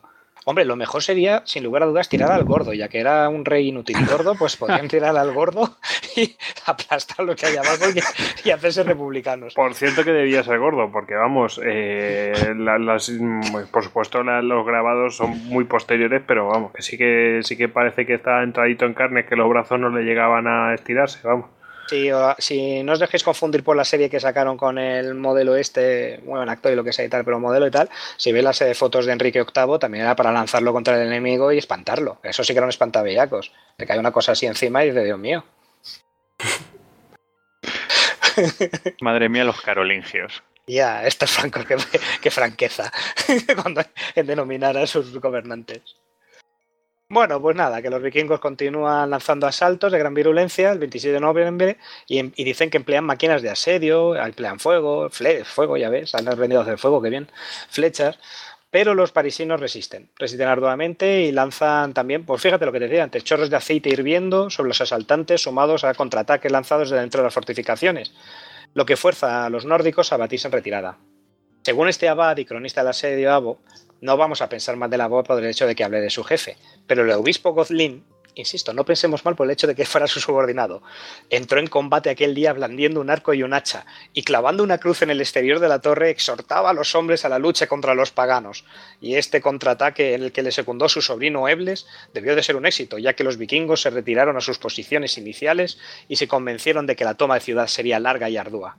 Qué bravo el obispo ahí, con su hacha y con su arco y con su espada y le faltaban manos para llevar cosas. Nos hemos perdido algo en esta época en la que no vemos un obispo con un hacha y montando a caballo y una coraza, ¿verdad? Eh, uf, no te voy a decir nada. no sé si lo quiero. bueno, la visión que nos ofrece Godlin es evidentemente un poco excesivamente heroica, laudatoria de su, de su superior jerárquico. ¿Quién sabe, no? Pero no es extraño que, como hemos dicho antes, a fin de cuentas, pues los nobles, los que heredan los castillos, los obispos, eran gente siempre de familias nobles y educadas en las damas en la infancia. Y al que no le podían colocar como primer heredero, le colocaban en escalafones de la iglesia altos y no era normal, pues como nosotros teníamos el cardenal Cisneros y otros, pues que hubiera grandes, o el cardenal Richelieu, que hubiera grandes militares y estrategas dentro de, y estadistas dentro de, lo que es la, jerarquía eclesiástica. Es decir, que que un obispo se lanzara por ahí a, dar hachazos a los paganos, pues es una buena forma de extender la palabra de Dios. Sobre todo entre paganos. Sobre todo este tipo de paganos que según se acercaban a ti te puntaban con un hacha y te decían, paganos, son 200 escudos por dejarte vivo. En fin. Había que defender a los, a los, fieles. Por supuesto, a las ovejas. Para eso está un, un buen pastor, para dar hachazos a los lobos que se acerquen. Bien. Bueno. mira, Alex, he encontrado balas de plomo fundido de onda que ya utilizadas por los romanos. Mira, pues yo iba a pensar que me ibas a decir que iban a haber algún balear, algún balear de estos honderos que ya fundieran así algún metal en plan cobre. Sí, pues es posible porque el, libro es Los campamentos romanos en Hispania. Y fíjate que los romanos siempre se dijeron que utilizaban honderos baleares. Plomo ¿Sabes quién tiene que saberlo? Mediante martilleado. Encima de gramos de, bola, de peso de bola. Es que pues- debían, de ser unos frikis ahí en sus campamentos, dando forma a la bolita y pensando, con esto le voy a abrir a uno la almendra. Pues, ¿sabes quién tiene que saberlo bien? Eh, Javier Moralejo. Se, lo podemos preguntar. Eh, despiértale, que siempre mola despertar a Javi. Dile que se meta con nosotros aquí en este Histocast. Eso. Bueno, las en enero las crónicas mencionan otro hecho singular que hace pensar que durante esos meses se lanzaron más ataques a gran escala contra la ciudad. Pero al, parecer los vikingos lograron rellenar los bajíos del Sena y los fosos inundados con tierra, escombros, piedras, troncos y todo tipo de desechos, incluso eh, algunos cadáveres de animales y personas. Esto ya, claro, según las crónicas a mí me encaja mucho con propaganda con la publicidad de llegan los hombres del norte, son de seres enviados por el demonio para acabar con los cristianos, son especialmente malos, más malos que, que nada de lo que haya visto nada antes las tierras de los cristianos. Bueno, nada que no hubiera hecho ningún otro invasor antes ni después, incluidos algunos cristianos. Pero bueno, según las crónicas, eh, aparte de eh, muchos de estos cadáveres de personas, los degollaban a la vista de los defensores y luego con eso pues rellenaban estos agujeritos, con la intención además de, claro, de sembrar el terror que paralizara a los defensores.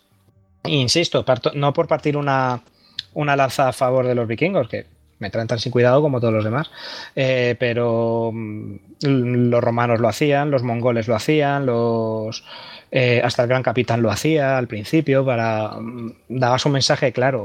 Si te enfrentas a mí mueres de forma horrible. Si te rindes y me pagas para eso somos los paganos que nos paguen pues mm, te dejo tranquilo. O sea es horrible, vale, sí, y tal, pero es lo que suele ser en estas cosas de la guerra, sobre todo en estas épocas. Hasta Gran Capitán, las ciudades que se le resistían.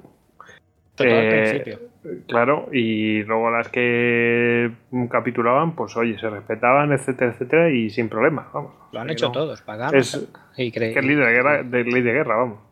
Alejandro también lo hacía. Claro. Mira. Bueno, yo que conste Hugo que yo nunca he hecho nada de eso. ¿eh? Porque no has podido, porque no has podido. El que no es tan grande como yo, vale. Mi tocayo, el pequeño, vale. el argeada. Sí. Vale, bueno, pues no, no, surgió efecto. Esta gente estaba pues muy motivada, muy aterrada y no pudieron tomar las torres que resistieron pues, de aquella manera. La superior numérica era muy grande, pero aguantaron y aguantaron otros días más. Se, se, prosiguieron durante los siguientes días los vikingos de in, diferentes intentos y ardides, esta gente ladina, para conquistar los puentes. Y el tercero eh, lanzaron, y esto te, también, bueno, hoy estoy eh, machacando a Hugo sobre todo. A ver a qué nos suena esto, Hugo. Lanzan naves ardiendo contra el puente de madera eh, al sur, que está con intención de quemarlo. Nada brulotes, ¿no? No hay nada nuevo bajo el sol. Es que no hay nada nuevo bajo el sol. Pues exactamente. subsole. Exactamente, pero nada, la, estos tipos no eran tan hábiles y las naves se hunden antes de llegar a su altura. Aunque dicen que el puente debió de sufrir algunos daños por la inestabilidad manifiesta que sufría. Total, eh, en la madrugada del 6 de febrero del, 886, a estas alturas ya los vikingos tenían que estar bastante amoscados, la suerte por fin les sonreía un poco, pues sufre el Sena una gran crecida causada pues, por un aguacero y el deshielo, y eh, el caudal aumentado y cargado de detritos se lleva una parte importante del puente del Petit Pont, que ya estaba debilitado, este de madera, y deja la torre aislada en la orilla. La, torre de defensa se queda aislada con 12 hombres. Sí, profesionales, debían ser los mercenarios, estaría Estalón entre ellos. O sea, unos tíos chunguísimos, vale. Y debían de serlo. Pero están atrapados ahí como ratas. ¿Y qué van a hacer? Pues resisten. Los vikingos les atacan y los tipos resisten. Resisten los, el la, la, invasión de los vikingos durante todo un día a la vista de la ciudad donde están todos mirándoles sin poder ir a ayudarles. Es lo que tiene que darte aislado eh, del resto de los defensores cuando está una enorme tropa yendo a por ti. Es como los urukais, ¿eh, yo? Igual. Pues están estos hombres ahí resistiendo durante todo un día y le resisten. Los vikingos no pueden tomar la torre. También es la, eficacia de estas defensas. No es que sea mm, la panacea de la inteligencia, pero claro, pasos estrechos, eh, ascender por escaleras estrechas, solo puede subir un hombre a hombre, no puedes derrumbar los muros. Pues claro, al final mm, siempre te encuentras en situaciones en las que la gran superioridad numérica no es tan, eh, no es tan efectiva y consiguen aguantar todo un día, pero al final, claro, están agotados y los vikingos les hacen una oferta, mira, habéis luchado muy bien, con valor, si os rendís os dejamos vivir. Muy bien, se lo creen, por lo cual según salen, los vikingos los cogen y los degollan delante de todos los ciudadanos de París. Y ahí toman esa torre. No hagas trato con paganos. Es... Bastante ¿no? Hombre, que cualquiera se... Pero ¿quién se podía pensar que podían hacer eso los vikingos? ¿Qué político nos viene a la cabeza que suele decir eso de yo soy previsible? Siempre puede confiarse en mí porque se sabe lo que voy a hacer. Pues si, todo esto se forma porque no los dejaban pasar, porque no se fiaban, ¿no? básicamente. Pero bueno, también imagino que después de todo un día ya aislado del resto de tus colegas, rodeado por esta chusma sanguinaria y tenaz, pegándote, yo creo que ya debías de, de decir, venga, a ver si hay suerte y esta vez van en serio. Yo qué sé. También ponte en ese pellejo, tío. Bueno, pasan los meses y las noticias de esta heroica resistencia pues empieza a difundirse por todo el reino para desagrado de los vikingos, porque claro, mm, frente a la invencibilidad de los vikingos, los seres demoníacos que vienen en las naves dragón demoníaca y que vienen y beben sangre y son invencibles y son gigantescos y son fortísimos y nadie les puede, pues oye, que están resistiendo y que no, y que son los vikingos los que no pueden con los parisinos, con los francos. ¡Viva París! ¡Viva la France! Somos cojonudos. Entonces, ¿qué pasa? Que los habitantes, que eh, los vikingos, ¿cómo se van aprovisionando durante un asedio? Pues haciendo racias sobre el terreno, asolando las tierras, eh, quedándose con lo que hay en las granjas, asaltando cromatos, etcétera. ¿Qué pasa cuando estos hombres del norte van llegando? Que según los ven, la gente prevenida y que sabe de la leyenda y del mito del vikingo invencible y terrible huye. Pero ¿qué ocurre con esta super resistencia? Que la gente se envalentona. Y entonces empiezan a aparecer más escaramuzas y más resistencias. Y esto es un desgaste anímico y psicológico para los, eh, para los sitiadores y un refuerzo moral para los francos. Que de todas formas está en una situación muy chunga. El duque Eudes, pues bueno, tiene fama de, eh, es, nuestro hombre. Eh, tiene una fama maravillosa, pues porque está haciendo esta defensa genial junto con, con el obispo del hacha, con el obispo Godín, que estos sí que son héroes, o sea, van por las calles y les dicen, hombre, estamos pasando un mal trago, pero cómo nos gusta veros repartir esto para disto y siniestro, sobre todo al siniestro. Y mientras que veían a su emperador, Carlos el Gordo, pues como alguien lejano e incapaz de defenderlos. Normal, entre que está lejos y entre que no los está defendiendo, y encima es el gordo, pues mira. que estaba gordo. Pero yo al final me quedo con la duda, ¿pero estaba o no estaba gordo? Creo que hay que fiarse de las fuentes primarias. ¿eh? en estos casos. Bueno, pues el caso, pero el caso es que quieras que no, mm, ya han perdido el Petit Pont, el puente de madera, y la flota vikinga controla ambas partes del río. Y esto supone un cambio muy importante, ya que aunque no gozan de personal como para hacerles un sitio completo de rodearles como lo podríamos visualizar en una película de con los campamentos y todo, sí que ya controlan el río y pueden rodear el río. ¿Y qué significa esto? Que los víveres dejan de entrar en, la ciudad. Ya pueden cercar, digamos, mediante los dracas la ciudad, ya que si intentan llegar por otro lado los víveres y tal, montas un dracar y les das para el pelo y se acabó. Así que ya empezamos a tener un problema. No entran alimentos del exterior. ¿Y cómo vamos por el interior? Pues casualmente ese año los campos no habían sido sembrados. No dicen por qué, si sería por alguna helada, sería porque han sido unos vagos, sería porque no sabían el cuento de la cigarra y la hormiga, no lo sé. Pero no porque había vikingos en el campo, seguro. Posiblemente, seguramente, como en Amanece que no hay poco. Aparataron así unos cuantos, unos cuantos manojos de hierbas y vieron la cabeza de un vikingo que empezaba a brotar y dijeron, hostia, la tierra está fatal. es tal que no se había recogido la cosecha, los almacenes estaban vaciándose y la comida comenzaba a, escasear. La situación ya empieza a estar un poco complicada. Las fuerzas vikingas se dividen eh, por un motivo para extender las rapiñas y para poder seguir aprovisionándose. Así que la situación se pone un poco al revés, porque estos, eh, los, eh, los parisienses, los francos están quedándose sin suministros, empiezan a a tener este problema en delante, y los vikingos tienen la, historia de ser el que domina el campo de batalla y el terreno, pueden ir saqueando los alrededores, aunque era más complicado, pero disponen de más tropas para ello, ya que, como hemos dicho, era un poco tonto tener a los 30.000 hombres eh, mirando con cara de bobos unas murallas que no podían asaltar. Entonces mantienen al mando del Hal, Rolo, con esos nombres la verdad que ya intimida, ¿eh? Hal Rolo, bien, pues mantiene el Hard o una tropa, una parte de la tropa manteniendo el asedio y cargarse París. Y en abril, Siegfried, con el resto del ejército, abandona el cerco con eh, abandona el cerco y se dedica a la rapiña de la a rapiñar la zona. Uno se encarga de mantener el sitio y el otro de conseguir suministros y de hacerse con el terreno y, y de asentarse bien digamos las cosas como son. Los vikingos salían a hacer negocios y si tenían que estar mucho tiempo en un sitio, pues no les salía bien. A ver, cuando tuvieron una puta era su nombre, la era vikinga, pues algo debían de hacer bien. Claro, no, no, sí, sí, sí, pero que vamos, que si están retenidos en un sitio sin saquear, están perdiendo dinero. Claro, no. y además, eh, luego uno se puede imaginar, claro, es que estas, es, lo problema de la historia que a mí más me gusta, que es la que tiene pocas fuentes, la antigua, pero no se puede imaginar todos los problemas a nivel interno que tendrían, porque cada ataque no logrado, cada cosa, cada hombre muerto, Mm, son manos menos para ayudar en el viaje de vuelta a casa, son manos menos manos para conseguir los objetivos. Mm, luego estaría el la cuestión del liderazgo, de esta gente de rapiña, de costumbres bárbaras. Entonces, mantener estas estrategias y esto también te habla de una población muy hecha a este tipo de vida, a este tipo de, vida guerrera.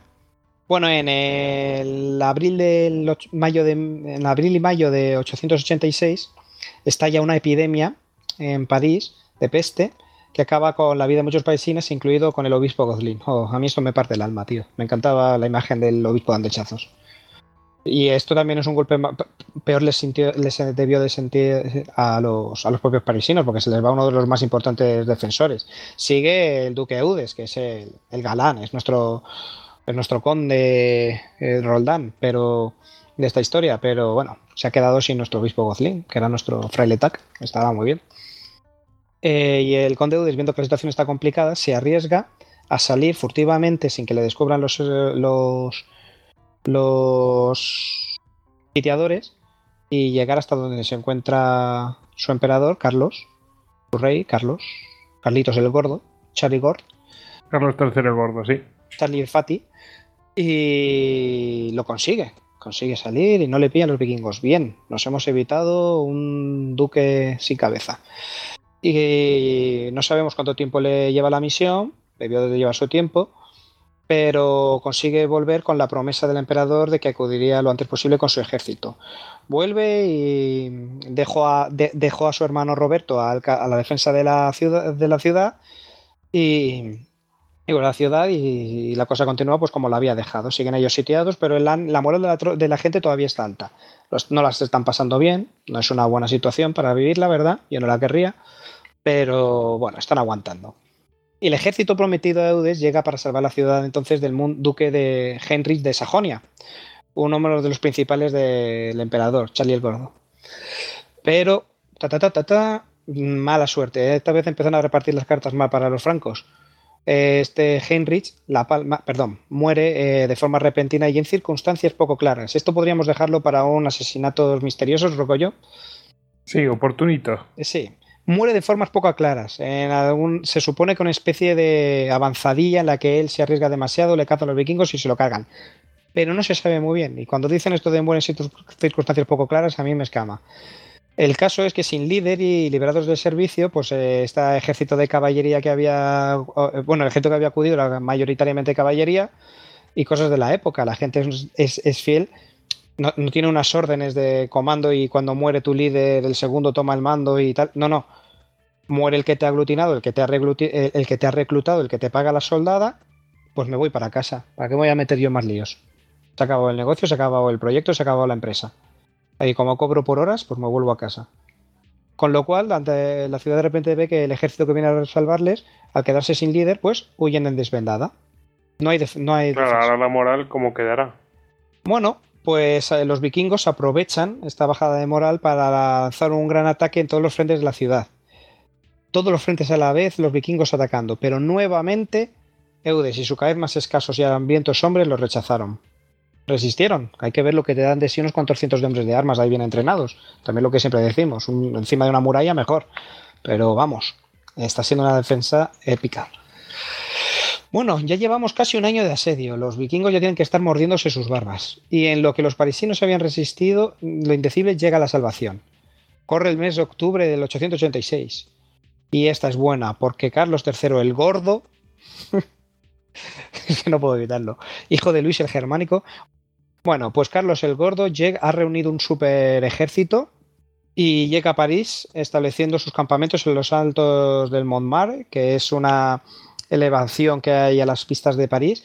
Y claro, y la moral de los parisienses, de los asediados, pues sube por las, por las nubes. Pero ocurre algo desagradable. Es que nuestro amigo el gordo, es que es un poco gordo. Vamos a tener más siempre aquí. Total, que el rey en lugar de atacar y exterminar al odiado de Visor, pacta con ellos. Lo que siempre decimos, hay que Pero tiene. Cuenta el pacto y verás tú que tiene el colmillo retorcido el amigo. Sí, ya sé por dónde va yo. Vale, sí, lo voy a contar. También es que este tío debe ser muy político. Que si llegas al rey tendrás que serlo. A lo mejor el gordo también era el listo. Pero vamos a ver. Eh, abandona el cerco a cambio de un pago de un tributo de 700 libras de plata y les permitía continuar sin oposición para saquear el, Sena para que llegaran a Borgoña a hacer sus, negocios. Entiéndase por negocios vikingos, saqueos. ¿Y cómo, nos preguntamos, cómo un rey hace esta... Permite que, pasen, ¿verdad? que pues pasen a un territorio propio. Eso es. Pues porque Estamos hablando de la edad medieval, del gran poder de los nobles feudales, cómo se oponen a veces a la corona, y parece que el terreno de Borgoña, de la Borgoña francesa, pues que mm, le ponía muchas pegas muchas veces a, la autoridad real. Es decir, que, Carlos el Gordo les dice, os pago, nos dejamos de líos, me dejéis en paz París, que sí es súbdita fiel mía, y países de Borgoño que son un poco díscolas, y después de una manita de hostias, pues me los dejéis un poco suaves y a su regreso les hace el pago efectivo. Ahí acaba el asedio. Carlos el Gordo, satisfecho tras un paupérrimo acuerdo alcanzado, se marcha con todo su ejército. Consiguió los vikingos pasan. Pero bueno, ya no, no, se de Borgoña se queda bastante eh, fastidiado. Pero más fastidiado, bueno, más fastidiado no lo creo. Pero eh, después de asolar Borgoña, eh, los vikingos, durante el invierno del 87, eh, los vikingos saquean Borgoña, su duque Ricardo de Borgoña pues tiene que estarle agradecidísimo al gordo. A lo mejor el moto viene de este hombre. Y llegada la primavera, pues los vikingos deciden regresar a sus bases, se les hace efectivo el tributo de 700 libras de plata, pero de nuevo a las alturas de París, amiguito, el duque Eunes que no estaba nada de acuerdo con este pacto y que estaba encorajado y rapiñando los dientes y los parisinos también entre chocando los dientes de rabia, deciden cuando los vikingos ya vuelven por París y dicen, oye, recordad el pacto, nosotros hemos hecho lo nuestro, nos vamos, ¿eh? Pues resulta que han reconstruido el puente Petit Pont, reforzado las defensas y les niegan el paso los vikingos, hasta las narices de esta gente, pues les atacan por enésima vez hartos y cabreados. Pero los parisinos, en las mismas, les repelen todas las tentativas de asalto con grandes bajas. Y, y los Sifren y Rolón, hasta las barbas ya de estos parisinos, pues deciden desembarcar por el Marne, portar sus naves a hombros. Esto es genial. En la serie de Vikingos la veis, hay unas par de escenas que van de esto, mola mucho. Se hartaron, se hartaron de los parisinos. Sí, sí, sí, se hartan de lo que ya dicen, no puedo con esta gente, es muy chunga. Y, y, se ponen las naves, eh, desembarcan en el Marne, se llevan las naves a hombros, o como puedan, a lo mejor no la llevan la punta de la... Ah, y, la y rebasan el puente de la Cite para alejarse de aquella ciudad. Los, los invasores de la mayor flota vikinga jamás reunida se retiraron tras dos años en territorio franco con las arcas con plata, pero abatidos por la resistencia de aquella pequeña ciudad París se queda con un lema que adoptarían siglos después, con el que es revelador del carácter parisino. Fluctuat nec mergitud, navega sin que nunca te hundan. Y la historia es, en realidad aquí la victoria para quién es. Mm, ¿Cómo podríamos, como dicen en el... Eh, yo creo que es el objetivo de los parisinos se logró, que fue defender la, la ciudad, no la tomaron. Pero entonces muy leales a su reino eran. Mm, más que leales, yo diría obedientes. ¿no? Bueno, hay que decir. como dice Goyo, los objetivos los cumplen todos. En realidad, esto es un win-win, todos ganan. Por, lo menos. no, hay uno que pierde. ¿El gordo? Eh, no, el, de Borgoña, claro. Eh, el de Borgoña pierde y el gordo también pierde, porque el, al gordo al final se le. Pues le salió mal la jugada porque se le consideró, pues entre los demás, cobarde y bastante inepto y además no podía engendrar heredero y era bastante enfermizo, con lo cual, pues un, al año siguiente una cosa así fue depuesto, o sea que vamos, o sea, bueno, yo no digo nada. De, eh, todas, maneras, fíjate el pique que tiene Francia, o sea, el reino de los francos con el reino de los burgundios, con Borgoña, o sea, porque le vemos aquí en, la, en, la, en la Edad Media durante toda la Edad Media, la guerra de los 100 años, a, los, a Borgoña aliada con Inglaterra, luego lo vemos pues eh, con el Imperio Español con Carlos V, intentando recuperar tierras. O sea, digamos que Borgoña, aunque era un reino que pertenecía a ese gran imperio carolingio, sí que tenía una identidad propia. O sea, era, digamos, pues eso, un, reino pues que ya se ha extinguido realmente. Francia lo conquistó entero, pero sí que toda la zona de, la Borgoña francesa y, parte de los Países Bajos, pues tenía ese estatus propio. O sea, que, digamos que aunque era parte nominal del imperio, sí que tenía sus enemistades con los francos. ¿eh? O sea, que no, el trato, digamos, que sí que tenía ese doble rasero, diciendo, mira, estos no se llevan del, del todo bien con nosotros, pues a por ellos. Bueno, pues eh, aquí queda la, la serie de, París. y ya habéis visto que aquí de todo, ¿no? Esto es un poco. No, llega a Juego de Tronos, pero está, interesante, ¿no? Tiene sus momentos ahí, está gracioso de lo, lo vikingo. ¿eh? Como, mm, mira, ya estamos hartos de vosotros. no vamos a... lo mejor fue la solución al problema vikingo. A mí me encanta. Dice, ¿cómo, ¿cómo hacen para evitar que entren por el Sena los vikingos? Pues construimos un, un ducado llamado Normandía, el de los hombres del norte, y ponemos un vikingo al mando que rechaza a los demás vikingos. Esto estuvo muy bien, muy inteligente. Sí, sí, lo que pasa es que luego los duques de Normandía se vinieron muy arriba y acabaron conquistando Inglaterra. y provocaron la guerra de los 100 años con Francia, o sea que... Un pequeño problema. Sí, un pequeñito. Detallito, que diría alguno. Bueno, vamos a hacer una pausa y, vamos a continuar con los otros dos asedios que, nos, que tenemos pendientes. Así que ve, nos vemos ahora en un momento.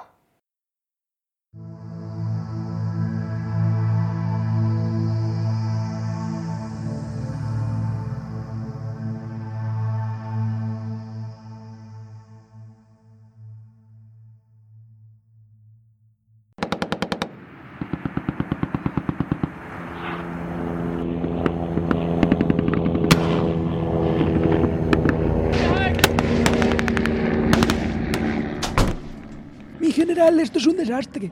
Han destruido nuestras posiciones defensivas y debemos reorganizar la línea de ataque. Si hacemos una aproximación a los clásicos, Sun Tzu en el arte de la guerra decía... Los espeltos en defensa se esconden en las profundidades de la tierra. los esbeltos en maniobras de ataque se esconden en las más elevadas alturas del cielo. De esta manera pueden protegerse y lograr la victoria total. Señor, estamos en Holanda. Como no reinterprete usted la teoría de placas, aquí no va a haber una montaña en siglos. Ah, montañas. Claro, maldita sea, mete. Póngame algún programa de Histocast, con grandes victorias militares. ¡Histocast! Porque quién sabe cuándo necesitarás conquistar Holanda.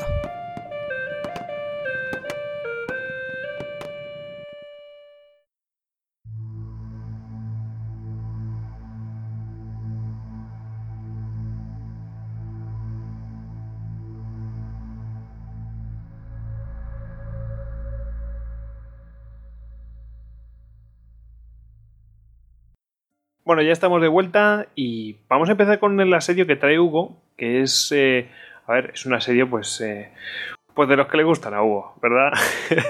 claro. de, de los tuyos. Eh, y de los que le gustan a Hugo y de los que le gustan a todos los seguidores de- del tema de los tercios. Así que venga, que sabemos que es una sección importante de los, de los histocastos.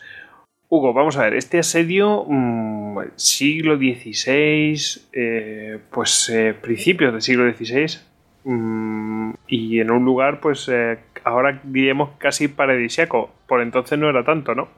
Por lo menos para Pues los, para- por lo menos para los, para los cristianos.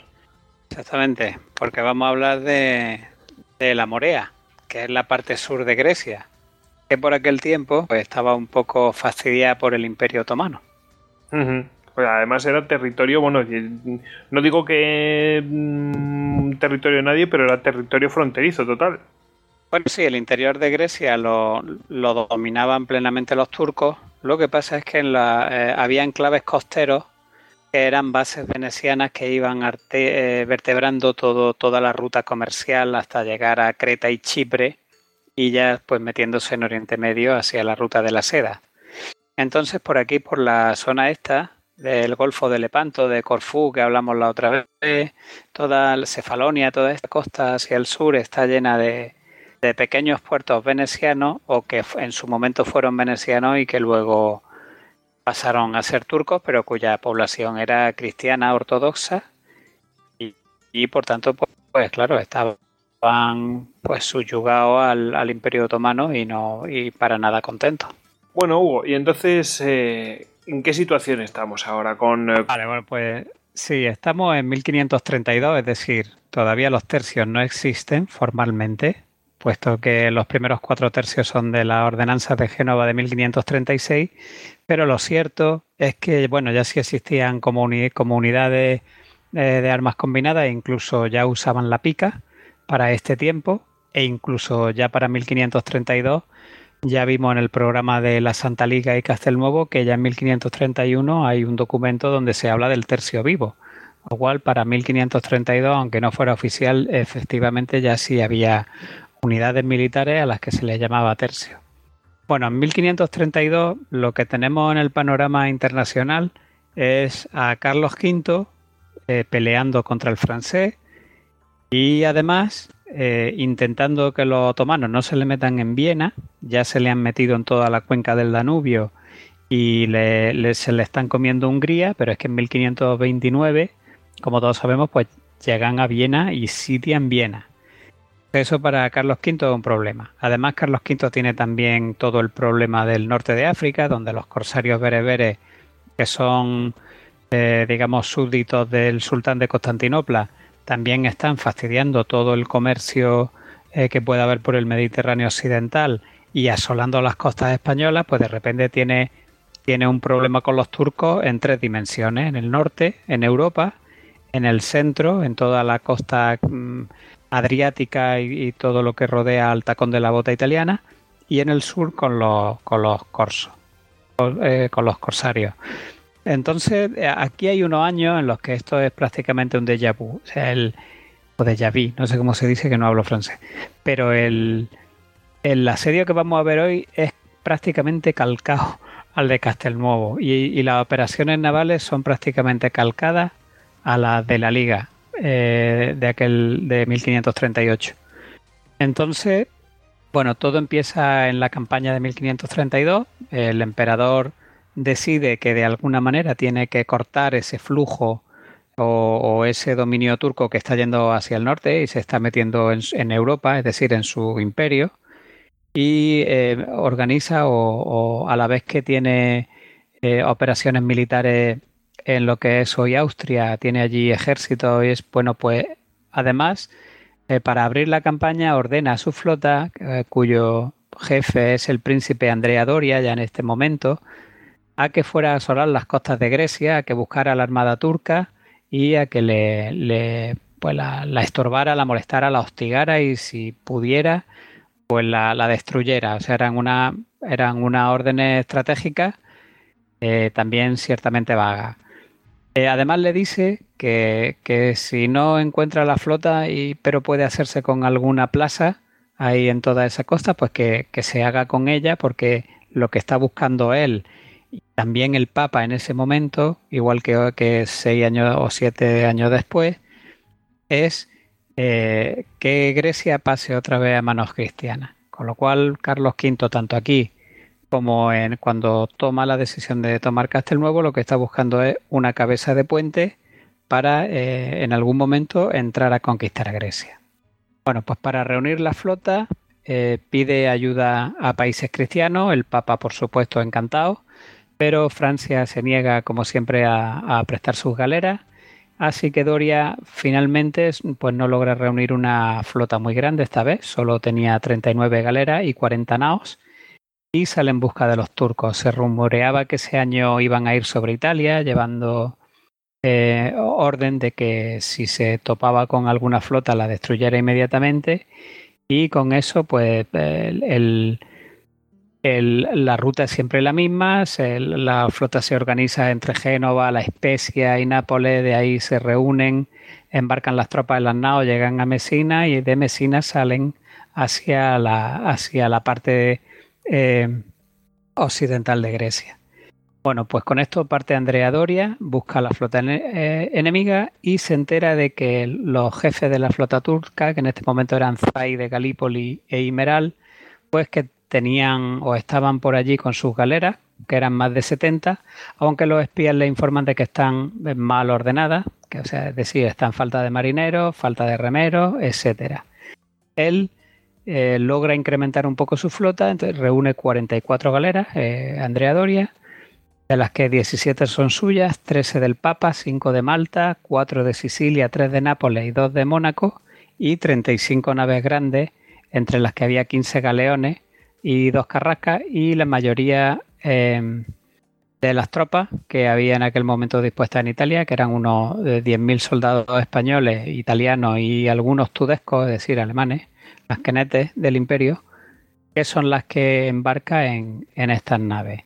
Bueno, con esta, con esta flota eh, se mete en el mar, empieza a navegar por, por Morea. Eh, bueno, a Morea manda las naves directamente, y él con, la, con las galeras lo que hace es exactamente la misma ruta que siguiera siete años después, hacia Corfú y hacia Cefalonia y, al, Zante, una zona que le llaman el Zante, que no, no he logrado averiguar cuál es. Y allí, de repente, pues se encuentra, como no, si estamos en Corfú, ¿con quién se encuentra? Se encuentra van a estar los venecianos. Claro, se encuentra con 60 galeras venecianas de Vicente Capello. Y que por lo que se ve, parece que están con semblante de pelear.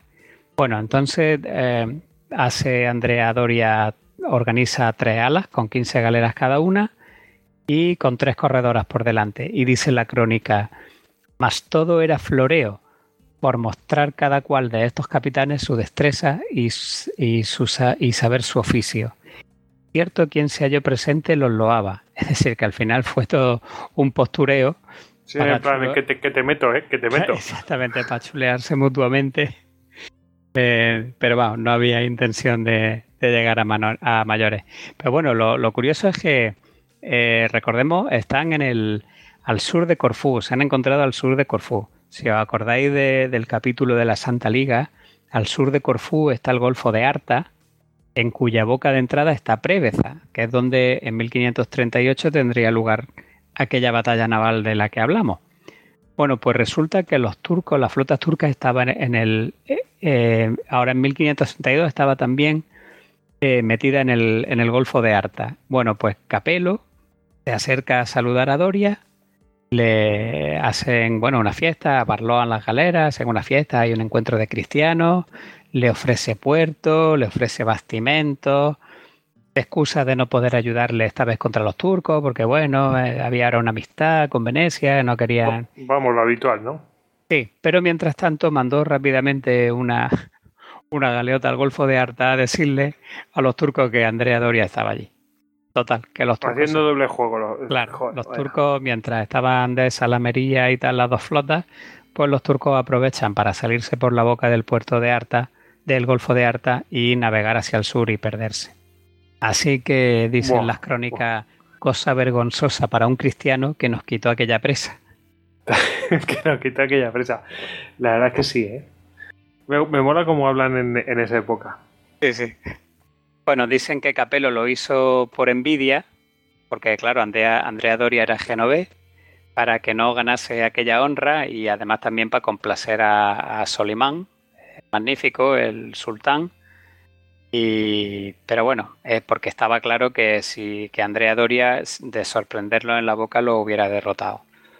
Bueno, con esta ya tenemos la, la flota turca huye, eh, con lo cual le deja todo, toda esa costa eh, occidental de Grecia, la deja prácticamente a la merced de la flota cristiana y eh, Doria lo único que hace es enviar siete galeras en persecución de la flota turca simplemente para, para mostrar un poco de presión, para que los otros se siguieran perseguidos, pero no tenía ninguna intención de perseguirlos. Entre tanto, lo que hace es que eh, dirige las naos con toda la infantería a la plaza de Coroni, Coroni, eh, también llamada Corona o Corón, eh, que es una plaza que está en la, la punta, en la punta sur de Grecia. Si, el, si vemos el cabo Matapán como, como el más, eh, digamos, hacia el este, de, tres cabos que sobresalen, pues digamos que Coroni está en el primer cabo de los que sobresalen, que está un poco más al oeste y hacia el norte, justo, justo en el cabo. Bueno, pues manda allí a la infantería y porque claro, la, la, la fortaleza que hubiera sido mejor era Modón, eh, de tomar era Modón, pero bueno, Modón se había fortalecido porque ya el año anterior la habían atacado los caballeros de Malta. Coroni es una, una fortaleza que había sido de venecianos, tenía un castillo muy fuerte en lo alto de un monte. Coroni es como una especie de cabo que sobresale, como un istmo que sobresale hacia el mar con una montaña grande. Y bueno, pues una fortaleza bastante fuerte y un, y un puerto muy resguardado. Está formada por, por dos barrios. Eh, en uno viven los griegos y en el otro, que es el más alto y fuerte donde está la fortaleza, viven los turcos. Y además tiene un pequeño puerto. Y luego un poco aparte tiene también un barrio judío. Bueno, pues cerca entonces Doria por mar y por tierra a la plaza de Coroni. Eh, para ello pone tres baterías. Esto se parece mucho a Castelmovo. Eh, eh, se le pasan varios griegos, le dicen dónde tienen que poner los cañones y qué parte de la fortaleza tiene que bombardear. Y bueno, las tres baterías, una se la re, encomienda a, Jerónimo de Tutavila, conde de Sarno, con los italianos. Otra va para Jerónimo de Mendoza, el maestre de campo de uno de los tercios que va embarcado. Y la tercera es para Alarcón, que es otro jefe. No he podido, no he podido identificar si es maestre de campo o no, de, también de españoles. Por mar pone por medio a Salviati, que es un marinero de la familia de los Doria, con un tercio de la galera. En una la pone Antonio Doria, que es eh, otro de la familia, con las galeras del Papa. Y el propio Andrea Doria pues se, hace cargo del otro ala. Así que hacia el puesto donde estaban las naos, detrás amarradas en tierra, está eh, las dos carracas grandes. Tenían eh, artillería suficientemente fuerte como para hacer fuego también desde allí y con, con sacre y falconetes que tenían le estaban haciendo bastante daño a, la, a las murallas de los turcos. Total batían Coroni 14 cañones por tierra y 150 por mar sin contar con la infinidad de tiros de las armas individuales, de arcabuces, etcétera, que pudiera haber por parte de toda la tropa. Arremetieron los italianos por la parte de su batería con gran coraje, pero no logran entrar porque eh, una vez que llegan a la muralla y ponen las escalas, pues descubrieron que se habían quedado cortos. Y además también el castillo tenía traveses, es decir, tenía algunas disposiciones de, traza italiana y les tiraban desde de través con, con, mosquetes y arcabuces, lo cual le hacía bastante daño a, a, la gente que intentaba asaltar, además de tirarles piedra, arena, cal, eh, pez derretida, fuego griego y todo lo que tenían. De hecho, en ese asalto mueren 300 italianos.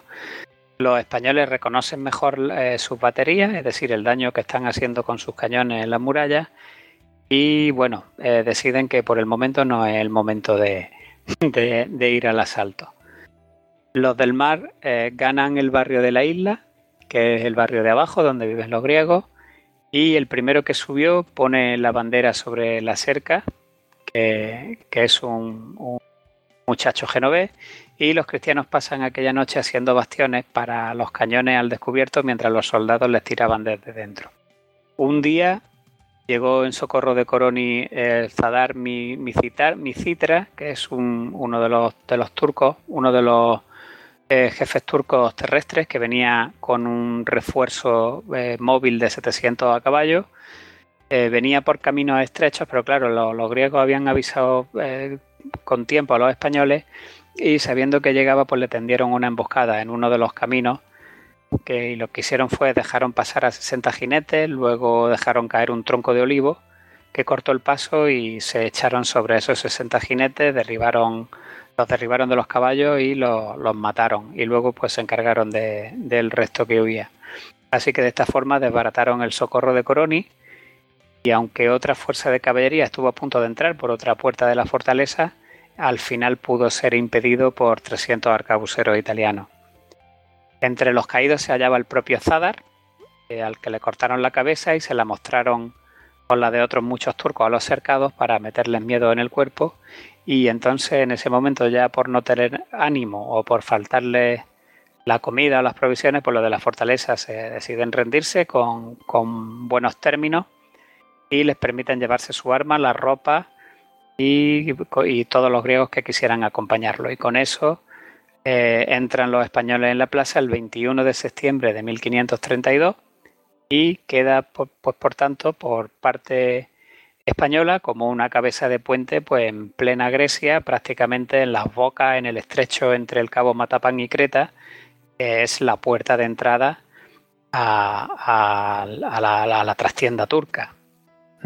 O sea que ya toman esa, esa fortaleza y ya digamos que tienen una base de operaciones, podríamos decir. Exactamente, además ya está acabando Porque vamos, de los venecianos ya no pueden. No pueden los venecianos ya están más de postureo que de otra cosa. Así que sí, ya 21 de septiembre se va prácticamente el fin de la campaña de ese año, con lo cual si quieren eh, hacer algún tipo de, expedición militar, pues ya tendrán que esperar al año siguiente. Sí, porque empieza mal tiempo y ya no te puedes Pues se tendrá que quedar ahí y echar el invierno como pueda. Así que bueno, todavía no hemos acabado. Eh, se conquista Coroni, se queda ya por parte de Carlos V, pero eh, Doria decide seguir la campaña porque se ha enterado de que Patras eh, estaba también abandonada de turcos y entonces se dirige allí, dejando a 2.500 españoles en Coroni, en nueve compañías al mando de el maestre de campo Jerónimo de Mendoza. Recordamos que estas compañías acabarían siendo el embrión del tercio de Lombardía. Creo que lo comentamos en el programa de, la Santa Liga y Castelnuovo. De hecho, dice la crónica, no quiso quedar italiano alguno, que es mala la guerra con turco y fuera de Italia. Así que Andrea Doria pues sale a conquistar para atrás, también conquista algunas plazas más. Eh, pero bueno, sería algo efímero, puesto que sí, la habían abandonado los turcos, pero tampoco tenía España eh, el poder para poder sostener tres o cuatro o cinco plazas eh, ahí justo en las bocas del imperio turco. Bueno, el caso es que tras conquistar estas plazas de Morea, Doria vuelve a Coroni y deja allí un poco de artillería y luego ya pues se marcha a Génova para invernar y le promete a don Jerónimo de Mendoza que volvería el año siguiente. Así que quedan allí ese invierno los españoles, eh, todo el invierno de 1532-1533. Con esto dejamos eh, pasamos ya a la campaña de 1533, que es cuando el sultán, eh, que ya había vuelto a Constantinopla después de ver frustrada otra campaña contra Viena, pues manda su armada a Coroni en la, en la primavera de 1533 no porque la plaza fuera en sí importante, sino para evitar que la flota del emperador pudiera establecer una cabeza de puente allí mismo. Dice la crónica eh, cuyas fuerzas conoció en Viena, es decir, estableciera el emperador una cabeza de puente con soldados españoles, fuerzas que ya el emperador había visto cómo se desempeñaban en, las varias intentonas que había tenido sobre Viena. Bueno, así que, eh, claro, llegan los turcos primero en la campaña de 1533 y llegan eh, a Coroni el Zay o Lupert Bey de Galípoli con 60 galeras y el Bajacicín por tierra con, un buen contingente de tropas. Y esto, bueno, pues se pone, le ponen un estrecho cerco a los españoles que estaban dentro y dicen, dicen la, la crónica que no osaban los españoles ni abrir las puertas para coger hierba, que ya no comían otra cosa. los, turcos venían además con, tal furor que a 10 griegos que se les pasaron, pues ya de puro hambre, los degollaron y los asaron en parrilla, siendo, siendo, ordenado por Cincin Baja para meter miedo a los habitantes de Morea. que, se los jamaron. No, no, los degollaron y los, y los asaron, pero no, no se los comieron. Ah, bueno, era como un aviso a navegantes, ¿no? Habitantes de Morea, si otra vez veis que se bajan españoles de los barcos y tal, no le abráis las puertas, que si no, mira lo que os puede pasar. Eh, es duro. Sí, es que esta, las guerras contra el turco son bastante despiadadas. Ya, además, ya lo hemos visto antes también. Además, una, pues cosa, una cosa que, no es que me llame la atención, pero contra otros, pues yo que sé, haces declaración, no, sé si declaración de guerra, pero bueno, que, se mantiene un poco mal. Con esto no hay formalismo de ningún tipo, es llegas y te das de tortas. No hay cuartel. No, no, no, no, es como que estuvieran permanentemente en guerra contra el infiel, ¿sabes? En fin. Sí, sí. De hecho, dice la crónica exactamente, para que a ninguno se le volviera a ocurrir pasarse de allí en adelante a los cristianos que pudieran llegar en el futuro con su armada. Clarito, clarito. Clarito, clarito. Bueno, el Bajá manda parlamento con don Jerónimo de Mendoza, sabiendo que el hambre que padecían los españoles era grande, no, un poco más, pero esto a pesar de que se habían comido ya los caballos y los asnos y andaban hirviendo suelas de zapatos, pues no los quisieron oír. Esto se parece también muy mucho al sitio de Castelnuovo cuando Barbarroja intenta parlamentar con Sarmiento y los otros dicen que, vengan cuando quieran, ¿no? Es un poco lo mismo. Así que bueno, nada más comenzar el cerco, los españoles habían enviado a pedir socorro a don Pedro de Toledo, que era virrey de Nápoles, diciéndole, oye, ¿qué pasa? ¿No dijisteis que ibais a venir al comienzo de la campaña, que han llegado los turcos y vosotros no habéis hecho todavía aparición? Así que bueno, le avisan del peligro en el que estaban, de la impotencia de la importancia, perdón, que tenía aquel lugar para la conquista de Grecia y de la voluntad que tenían todos los naturales griegos de rebelarse a favor del emperador contra los turcos y que bueno, todos eran argumentos suficientes para que se decidiera ya de una vez a mandarle ayuda. Escribió también don Jerónimo a Andrea Doria pidiéndole juramento de que iría a socorrerle a tiempo. Y bueno, todas estas cartas que se envían por, por los sitiados de Coroni le llegan en relación al emperador Carlos V y este pues inmediatamente manda que la Armada acuda en su socorro, enviando recursos económicos a Andrea Doria y prometiéndole que le enviaría a don Álvaro de Bazán con dos galeras, Álvaro de Bazán, padre del Marqués de Santa Cruz, es decir, este es el padre de, nuestro Álvaro de Bazán de Lepanto. Y bueno, Andrea Doria marcha a Nápoles otra vez, lo que hemos hablado antes, donde se provee de lo necesario para su armada, y eh, donde reúne 27 galeras y 30 naos y allí en, Nápoles pues em, envía a Cristóbal Palavicini Doria, que es otro de sus sobrinos, a Coroni, mientras él terminaba de prestar la armada en una galera llamada Marquesota, junto con los capitanes Vargas y Pedro de Silva, con la misión de comunicar a los sitiados que el socorro estaba ya en camino y darle ánimos para que no se rindiesen. Palavicini llegó el 1 de junio de 1533 y, eh, vamos, según la crónica, entró en el puerto con, osadía por mitad de la flota turca. Es decir, debió burlar, el bloqueo de una manera bastante espectacular. Bueno, las nuevas alegran mucho a los españoles. Una vez cumplida su misión, esperó Palavicini el momento adecuado, es decir, supongo que la noche, y volvió a pasar otra vez por mitad de la flota turca y se fue a, Nápoles al encuentro de, Andrea Doria para decirle cuál era el estado de la plaza. Andrea eh, Doria, mientras tanto, había embarcado en las naos eh, que tenía allí en Nápoles al tercio de españoles del maestre de campo Rodrigo Machicao, que recordemos que ya hablamos en el programa de, de la Santa Liga y de Castelnuovo, que en ese momento eran nueve de las compañías del tercio vivo o primer tercio de 1531 de, aquellas 24 compañías que tuvo aquel tercio vivo, 10 eh, se habían marchado con el emperador a España, 5 habían quedado en Apulia, que serían el germen del tercio de Nápoles, y las nueve restantes a cargo de Machicao, que darían lugar luego al tercio de Sicilia, son las que se embarcan con Andrea Doria para ir al socorro de Coroni.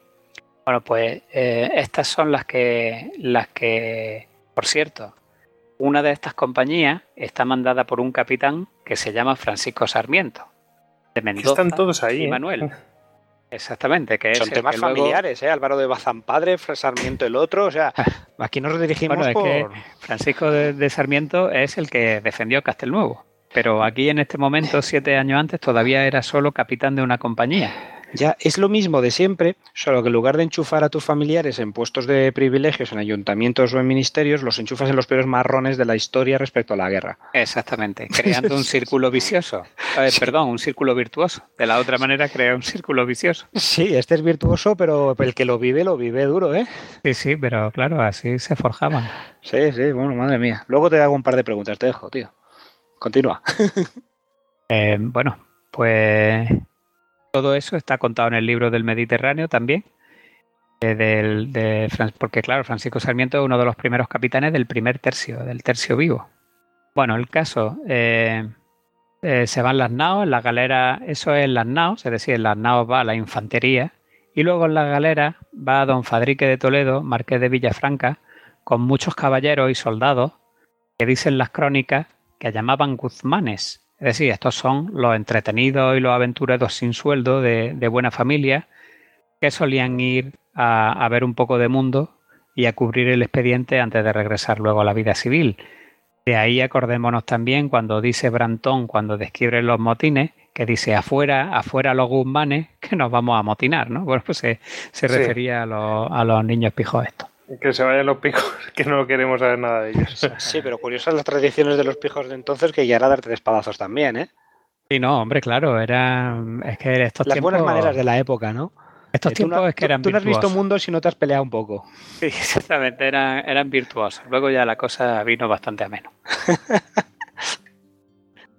Bueno, una vez en Mesina, al ver que no había llegado eh, don Álvaro de Bazán con las 12 galeras y que el tiempo eh, corría en su contra, para los españoles que estaban en Coronia asediados por los turcos, pues eh, decide, decide partir Andrea Doria rápidamente. Al llegar a la otra punta, a la, costa griega, descubre que, los turcos habían sido incluso reforzados por el bey de Alejandría, que había llegado con 13 galeras y mil genízaros del Again Zuf. Y entonces pues envía a Cristóbal, a Cristóbal Doria Andrea Doria a Cristóbal Doria. Estos sí que son familia todos. Con una galera, reconocer cuántas galeras eran, cómo estaban dispuestas y dónde. Es decir, antes de presentarse con el socorro, pues a ver cómo está un poco, eh, cómo está dispuesto el, aparato, el dispositivo turco. Al llegar a Cabo Gallo, que tampoco he logrado identificar cuál es, pues dice que vio a las galeras dispuestas en hilera con las popas en tierra dispuestas para pelear, que es lo que se solía hacer en aquel tiempo y eh, esto indicaba que ya habían descubierto la llegada de la flota imperial. Bueno, así que eh, Andrea Doria, contra el parecer de algunos en el Consejo, pasó de Cabo Gallo con buen viento y, viendo él otra vez en formación, eh, él en medio, llevando la derecha, que eran las galeras del Papa y de Malta, a su sobrino Salviati, y las de la izquierda, que eran las de Nápoles y Sicilia, llevándola Antonio Doria. Las naves navegaban por delante, puesto que había viento fresco, y en cabeza iban los dos grandes galeones, que eran naves muy, muy artilladas y que además pues llevaban dentro a, infantería española. Una, una llevaba la compañía del capitán Hermosilla y la otra llevaba la compañía de Francisco de Sarmiento. Pues los turcos comienzan a bombardear a la armada cristiana que se presenta, reman un poco para disponerse a pelear, enderezando las galeras El Morro hacia las de Antonio Doria, y las naves cristianas eh, llegan primero. Los turcos fueron a investir con las de Antonio Doria con gran determinación, con mucho orden, y las galeras cristianas continuaron su camino pegada a tierra, camino de Coroni, como eh, pues evitando el combate, de manera que el turco pues pensó que, que huían. Algunas galeras turcas lograron meterse entre las naos y las galeras de Salviati se desviaron mucho del rumbo por los, los cañonazos que les estaban pegando los, los, turcos y los galeones no se pararon ni descargaron su artillería, que eran las órdenes que llevaban, porque iban muy bien artillados y todo el mundo esperaba a que con una o dos salvas de los, de los dos galeones de adelante, pues desarmara o desorganizara el frente turco, que es justo lo que pasó en Lepanto con las grandes galeasas. Bueno, el caso es que no, no estos dos grandes navíos no, no, no dan sus descargas, sus salvas, y como consecuencia se, desordena la armada cristiana, pasando algunos momentos de confusión, aunque finalmente logra entrar en el puerto sin daño. Parece ser que Lupertey, que es uno de los almirantes otomanos, no se atrevió a acudir al combate y que esa fue la razón por la que la flota cristiana eh, pudo escapar y que de otra forma, pues en ese momento de, confusión quizá hubieran logrado que se perdiera. Bueno, luego eso fue una gran, hay una gran disputa entre almirantes otomanos y capitanes corsarios de que por qué no había atacado, que si se hubiera atacado. Bueno, al final se armó tan gorda que el sultán llamó a consulta a este Lupert Pay y a otros cuantos. Y antes de, de que nada, nada, más llegar allí a Toscapi, antes de poder dar explicaciones, les cortó la cabeza directamente. Sí. Eso, eso, eso, sí que es llamar a consultas, ¿eh? ya sabía, en cuanto has dicho, los llamó a consultas, estaba yo escuchándote y estaba pensando, cuando un sultán, en un contexto de guerra en el que por una cagada tuya se libra el enemigo, te llama a consultas, qué poco te va a consultar. Pero es que la, la cagada fue más gorda. Y, y, lo cuento ahora, porque las naos, las dos grandes naos, los dos que aquí en las crónicas llaman galeones, en las del capitán Hermosilla y la de Sarmiento, resulta que cuando van a entrar a puerto se le, se le van tan juntas que se les enredan los aparejos. Y entonces se quedan las dos eh, trabadas y sin Al poder pairo, navegar Claro. justo antes del puerto, cual eh, cargaron sobre ella ocho galeras K, se enfrascó una gran lucha, de hecho están a punto de tomarla, los, los genízaros asaltan las naves, los españoles se tienen que refugiar en el castillo de Popa, defendiéndose ya como podían, muchos incluso llegan a tirarse al agua. El capitán Hermosilla se, distingue muchísimo, igual que un soldado que de su compañía que se llamaba Juan de Herrera. Y en un momento, dice la crónica, acobardándose los españoles fuera de costumbre, por no estar hechos a la mar y por verse solos entre tantas galeras de enemigos, es decir, fijaros si estaban pasando apuro. Así que muchos pues acaban pensando que al final van a tomar las galeras y que los van a ser esclavos y remeros para toda la vida, empiezan a tirarse al agua, otros eh, intentan bajar barca y otros pues se defienden a los castillos de popa y que sea lo que Dios quiera. Pero el caso es que Andrea Doria acude al socorro para evitar que los turcos se pudieran llevar esas naos y los otomanos pues comienzan a ceder por el daño que le hacía una culebrina desde tierra y Antonio Doria eh, combatió y cobró las naos con sus galeras y los españoles que ya habían visto que habían venido al socorro pues se bajan otra vez de los castillos de popa y empiezan a luchar por recuperar las naves en especial Hermosilla, y allí pues matan en el combate a 300 genízaros, otros dicen que 500, siendo uno de ellos el, el Agá, el Agá Inzuf, que es el jefe de los genízaros, a quien Andrea Doria, luego de la batalla, pues vistió de seda y poniéndole una cadena de oro lo envió a Modón para que se hicieran cargo de sus restos. Bueno, pues fue justo por esto por lo que el sultán manda cortarle la cabeza, porque si ya en un momento crucial de la batalla no atacaron, luego el permitir que se le escaparan dos presas de semejante tamaño, pues ya colmó, colmó la... La paciencia. Sí. Oye, Hugo, qué detalle más bonito el de eh, cubrir de sedas a la GA y devolverle con una cadena de oro en plan de este nos las ha hecho pasar canutas, pero qué bueno ha sido luchando como enemigo, ¿eh? O sea, eso es el típico Sí. gesto romántico que yo no sé cuánto habrá de verdad, imagino que sí, pero qué caray. Son de películas bueno, estas eh, cosas, ¿eh? Sí, esto es lo que pasaba entre príncipes. Luego veremos que cuando se van los príncipes la cosa, la Ya. cosa varía.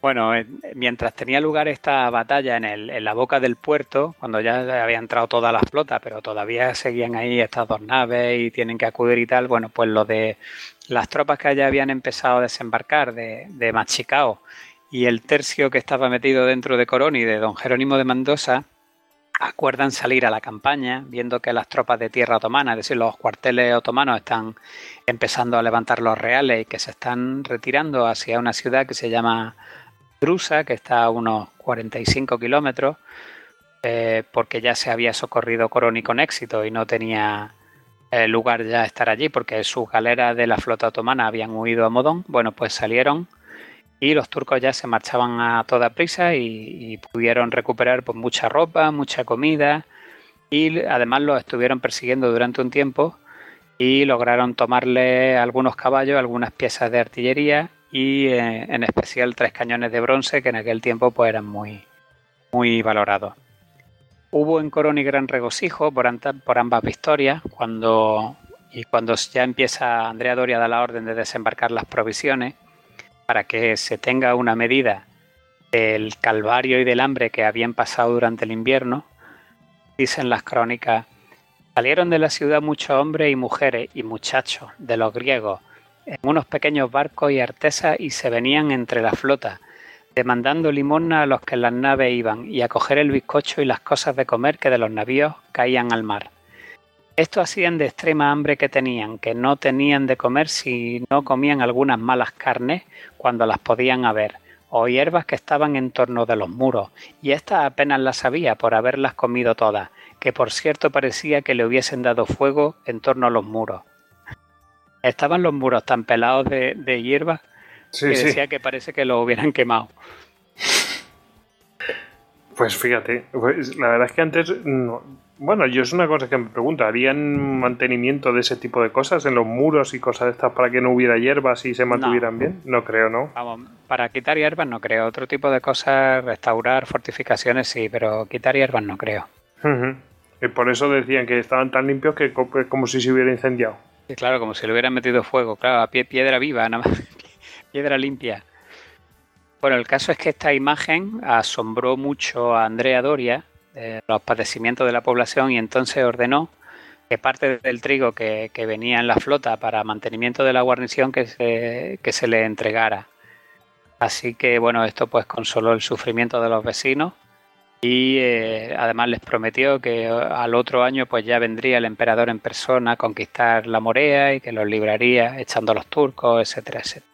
Este tío es un galán de cine, ¿eh? Sí.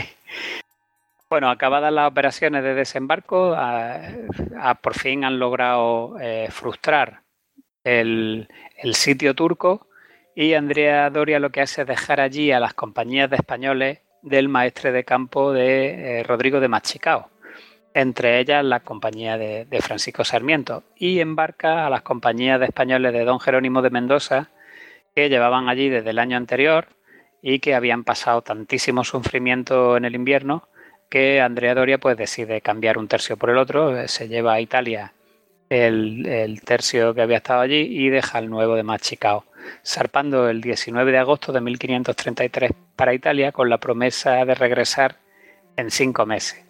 Con ello iban también 2.800 de los vecinos más pobres de Coroni, es decir, los evacuan a los más pobres para evitar que consumieran en demasía las provisiones que se habían quedado en Coroni porque sabían que iban a estar otro invierno incomunicados hasta que a la temporada del siguiente, cuando abriera la campaña de 1534, pudieran volver a ver qué había pasado.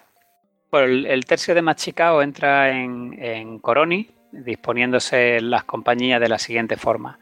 En el castillo planta la bandera Machicao, el maestre de campo. En la ciudad se plantan las banderas de los capitanes Don Diego Tobar, Pelus, Luis Méndez de Sotomayor, Luis Picaño y Hermosilla. Y en el Burgo, es decir, el pueblo que está a extramuros, se ponen las banderas de los capitanes eh, Livadi, Francisco Sarmiento, Lescano y Alonso de Carrillo. Aunque se había logrado socorrer la plaza y se había renovado la guarnición, lo cierto es que, aun con los deseos del Papa y del Emperador de tener una cabeza de puente con la que conquistar Morea, y después de ello toda Grecia, salvando así a todo el flanco sur del imperio, en la cuenca del Danubio de la garra otomana, el caso es que el lugar volvía a quedar otra vez a su suerte durante el invierno y sabedores todos de que iba a ser muy difícil de aprovisionar y socorrer, eh, pues durante ese invierno e incluso en época de campaña como ya hemos visto, puesto que seguramente los, otomanos volverían a reunir otra flota y volverían ahí a dar la vara. Bueno, el emperador quería mantener la plaza a modo como base estratégica, como otras, como tenía Orán, como tenía Bujía, pero bueno, también es verdad que una base tan cerca de las bases turcas por mar y por tierra, pues hacía que esto fuera una hazaña prácticamente inalcanzable, lo que, lo que indujo finalmente a tomar la decisión de, evacuar la plaza, como ya veremos. Para colmo la, de la guarnición, los turcos, pese a retirarse, lo que hicieron fue establecer un cerco de, hoy diríamos, de perfil bajo, es decir, a distancia, lo que hicieron fue un bloqueo eh, lo que hacían era mantenerse a distancia y con grupos de caballería asolar toda la campaña, la campiña que rodeaba a Coroni, porque sabían que, al menos durante el invierno no iban a ser capaces de, tomar la plaza al asalto. Y claro, eh, habiendo dentro de la ciudad muchos griegos y además de todos los españoles, pues, pues pronto empezó a faltarles la carne, el vino, el agua y además por haberse resquebrajado las cisternas con la artillería, recordemos también en el programa de Malta que los defensores de San Telmo uno de los primeros miedos que tienen es que con el bombardeo artillero se les resquebrajaran las cisternas, cosa que en San Telmo no ocurrió, pero aquí sí, pues se eh, empezaron a quedar sin agua también. Además, el, trigo solían molerlo en, un molino que había a una legua de distancia en un río que quemaron los turcos y entonces se, se veían obligados a moler el trigo en unos molinillos portátiles eh, cada camareta de, soldados eh, tenía que moler a, puro brazo. Y bueno, con eso se comían eh, la harina y el salvado, puesto que ya, no había tampoco tanto para comer. Y con esto pues nos adentramos en el invierno de 1533 a 1534. Aquí hay una sucesión de cosas, muchísimas, yo solamente he traído unas pocas a modo de resumen, porque si no esto se haría larguísimo ejemplo, el, 10 de septiembre de 1533, los capitanes Sarmiento, Tobar y Hermosilla, con 300 hombres de su compañía, tienden una emboscada nocturna a unos cientos de tropas eh, turcas que solían patrullar por los campos cercanos a Coroni y matan a 20 y capturan a 30 turcos. El día 23 de septiembre se mandan unas barcas con soldados y botas para traer vino de un paraje que le habían informado que había vino y resulta que en mitad del camino se tropiezan con cuatro galeras turcas y se produce una persecución, es decir, las barcas remando a todo meter y las galeras remando de todo a todo meter detrás. Cuando ya se vieron los españoles prácticamente perdidos, se tiraron para tierra y machicados viéndolo todo desde lo alto de los muros, aunque estaba sucediendo a varios kilómetros de distancia, pues eh, envió rápidamente a un destacamento de soldados para que al menos pudiera cubrirle la retirada por tierra por si se presentaba algún contingente terrestre turco que les cortara el camino. Bueno, al final lograron volver todos sanos y salvos al interior de los muros. Eso también es una imagen, ¿eh? Una, las barcas huyendo y el galeón detrás, todos a remo. es... Sí, claro. era a remo, a todo meter persiguiendo a, la barca. Nos estás contando una, cosa con la que se podría hacer una película guapísima. O sea, estoy viendo las imágenes, la huida de barcas con el galeón detrás y corre, corre, y corre, corre que te pillo. Es brutal, ¿eh? Sí, sí, aquí hay otra película. De hecho, me he dejado un montón de cosas atrás, pero aquí pasa de todo. Yo no creo que decirte, siempre que nos comentas asedios y rollos de estos de, estos siglos, del 16, 15, tal y cual, siempre me llama la atención cómo inciden en el punto de lo mal que lo pasan en los temas de comer, ¿eh? O sea, hay unas eh, hambres. Claro, si es que estaban en mitad de la nada, no, no, tenían manera de recopilar comida que no fuera que se la enviaran desde Italia. Es muy chungo. Claro, estaban jugando en el campo enemigo. Sí, sí. Bueno, el, el 1 de noviembre de 1533 sale la compañía de Francisco Sarmiento a patrullar la, campiña para dar protección a, griegos que salían de vez en cuando, que esta vez estaban cogiendo aceitunas y leña. Y en un momento, pues son fruto de una emboscada de unos 250 eh, jinetes e infantes turcos que los estaban esperando. Y la cosa se apuró tanto que al final Machicao tuvo que, que salir de Coroni con cuatro banderas más para restablecer las cosas.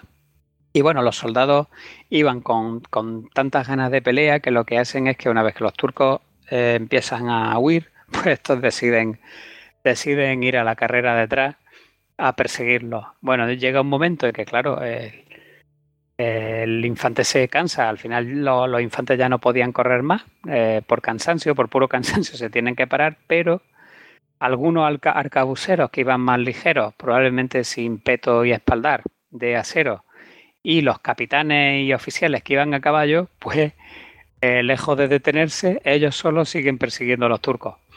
Así, entre ellos iba Francisco Sarmiento, también a caballo, porque no podía correr a causa de una herida que, que tenía de guerra.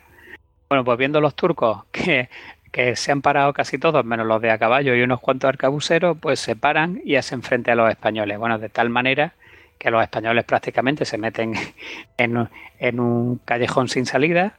Sarmiento, eh, que se ve perdido a caballo, se baja y coge una pica para, para defenderse mejor.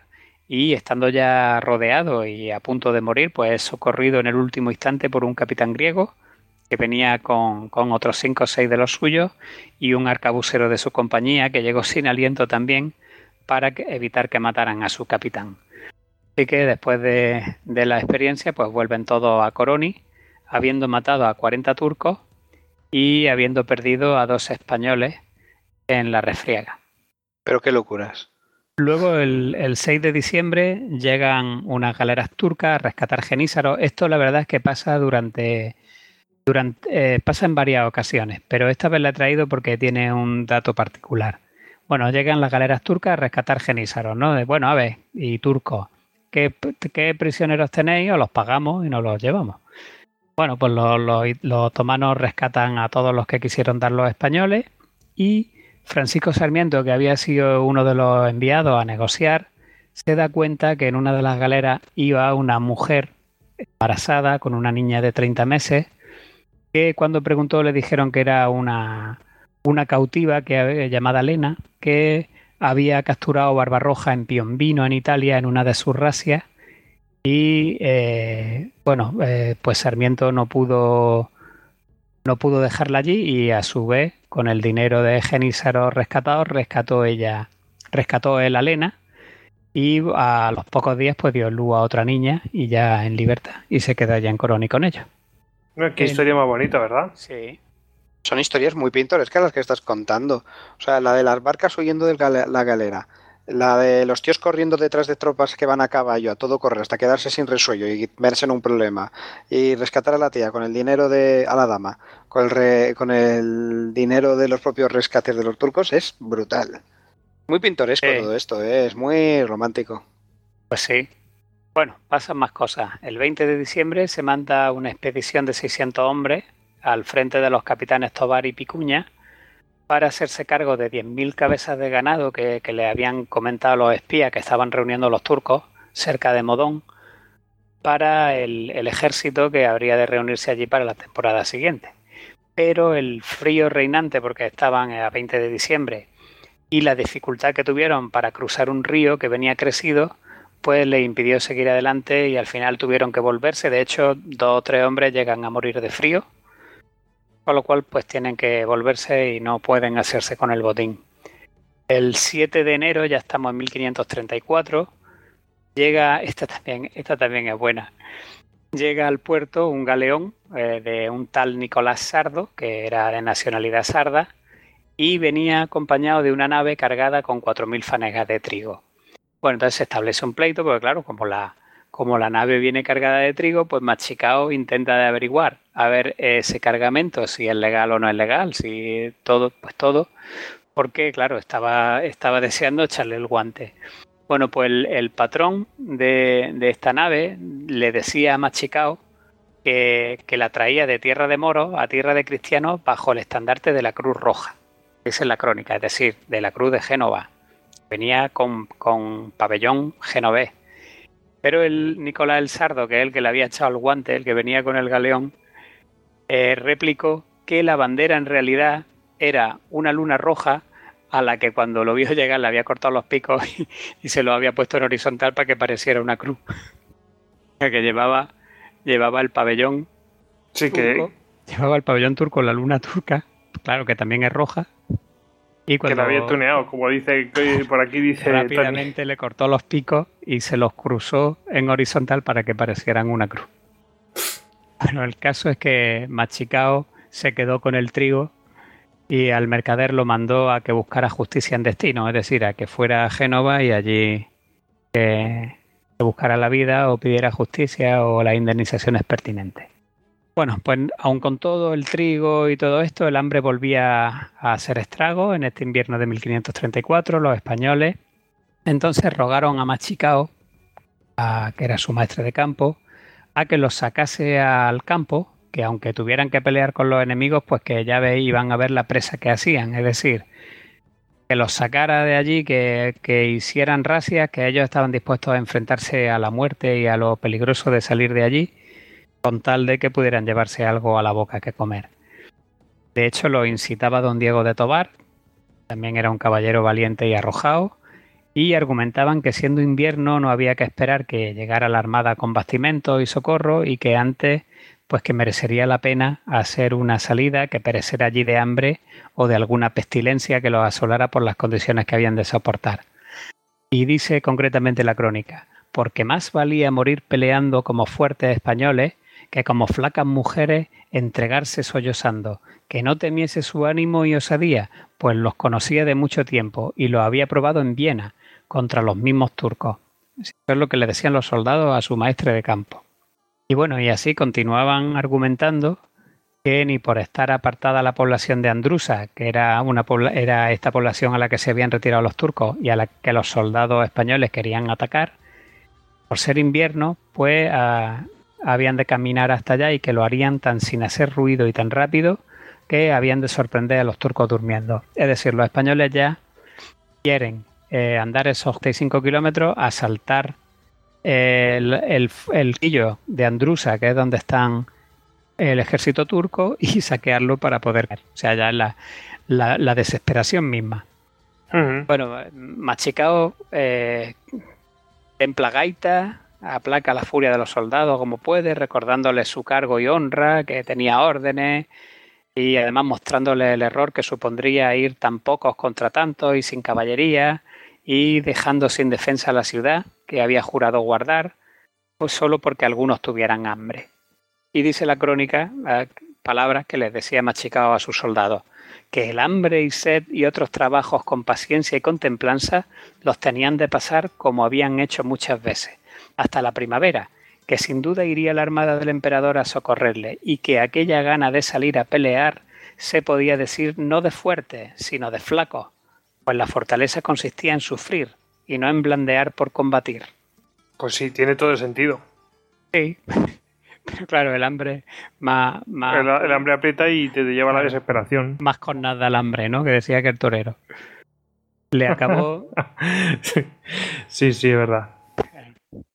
Bueno, así que bueno, le acabó diciendo que su determinación era guardar la ciudad conforme a los usos de los buenos soldados y no fiarla a griegos, que aunque fuera gente fiel, pues era gente liviana y que, que, Coroni no se podía perder por una tontería.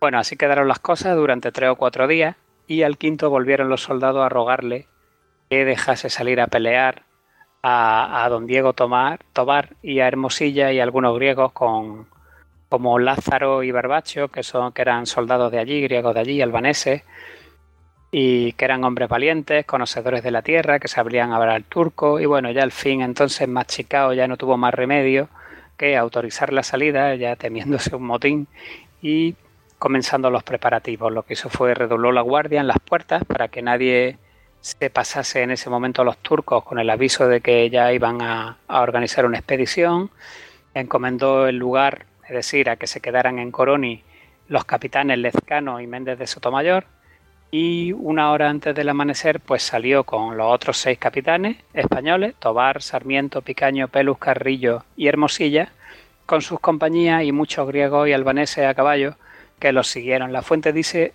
que en total eran unos 2.500 españoles, griegos y albaneses. Cifra que a mí me parece un poquito subida, pero bueno, quién sabe, oye. Anduvo aquella noche la tropa todo el camino hacia Androusa, guiados por, por el albanés Barbacho, reposaron un poco durante el día, volvieron a caminar otra vez eh, durante la noche siguiente y poco antes del amanecer llegan a Androusa, que está a 45 kilómetros de Coroni, sin ser descubiertos ni sentidos. Se entró entonces en consejo y se acordó que Hermosilla se quedase con los arcabuceros para hacer frente a los mil eh, de a caballo que tenía el jefe turco Acomar de caballería en el arrabal de Andrusa, mientras que Machicao con el resto de la tropa pues entraba en Andrusa por la cerca habiendo, sabiendo que en el interior había 3.000 soldados, de los cuales 1.500 eran arcabuceros genízaros, y eh, bueno, pues que intentarían tomar la plaza en un golpe de mano. En la aproximación final, Machicao hace formar a la infantería en dos escuadrones, eh, uno con 300 hombres al mando de Hermosilla, que ya pasa directamente al Burgo, y el resto irían con él ya directo a la muralla. No pudieron hacerlo, sin embargo, tan en silencio que no lo oyeran algunos mozos turcos que estaban durmiendo en la muralla, que se despertaron y que al asomarse vieron en la oscuridad todo una feria de mechas encendidas y con eso, pues claro, dieron las voces y tocaron alarma. Eso tuvo que estar bien. Entonces, en la oscuridad de la noche, ver tantos puntitos de mechas encendidas como si fueran cigarrillos. Pues sí, vamos, tuvo que ser impresionante. Sí, sí. Bueno, el caso es que se levantaron todos y se armaron con, la mayor rapidez. Los jinetes hicieron, ordenaron en sillas los caballos, pero el capitán Hermosilla fue más rápido y se metió rápidamente en las casas, acorraló a todo el que vio por allí a, a puro arcabuzazo y luego mandó prender fuego al heno y a la paja de los caballos y a las caballerizas mientras daban muerte a todo lo que se hallaban por medio. Eso, eh, eso reacciona rápido. Claro, eso es en el burgo, no en el castillo, ¿vale? en, la parte de fuera que es donde se alojaba la caballería. Comenzó un terrible griterío y ruido, furor de golpes, resplandor de armas, pero lo más espantoso eran los relinchos y los ronquidos y cosas de los caballos que se estaban quemando vivos y que trataban de soltarse. El problema que hubo aquí es que ya una vez que los de dentro ya supieron que los españoles estaban allí, al estar ardiendo las caballerizas, eh, pues claro, distinguían muy bien a los españoles silueteados contra el fuego y entonces les tiraban a placer pues todo tipo de fuego griego, de escopetazos, arcos, flechas, todo. Con lo cual le infligieron un daño bastante grande a la tropa de Hermosilla.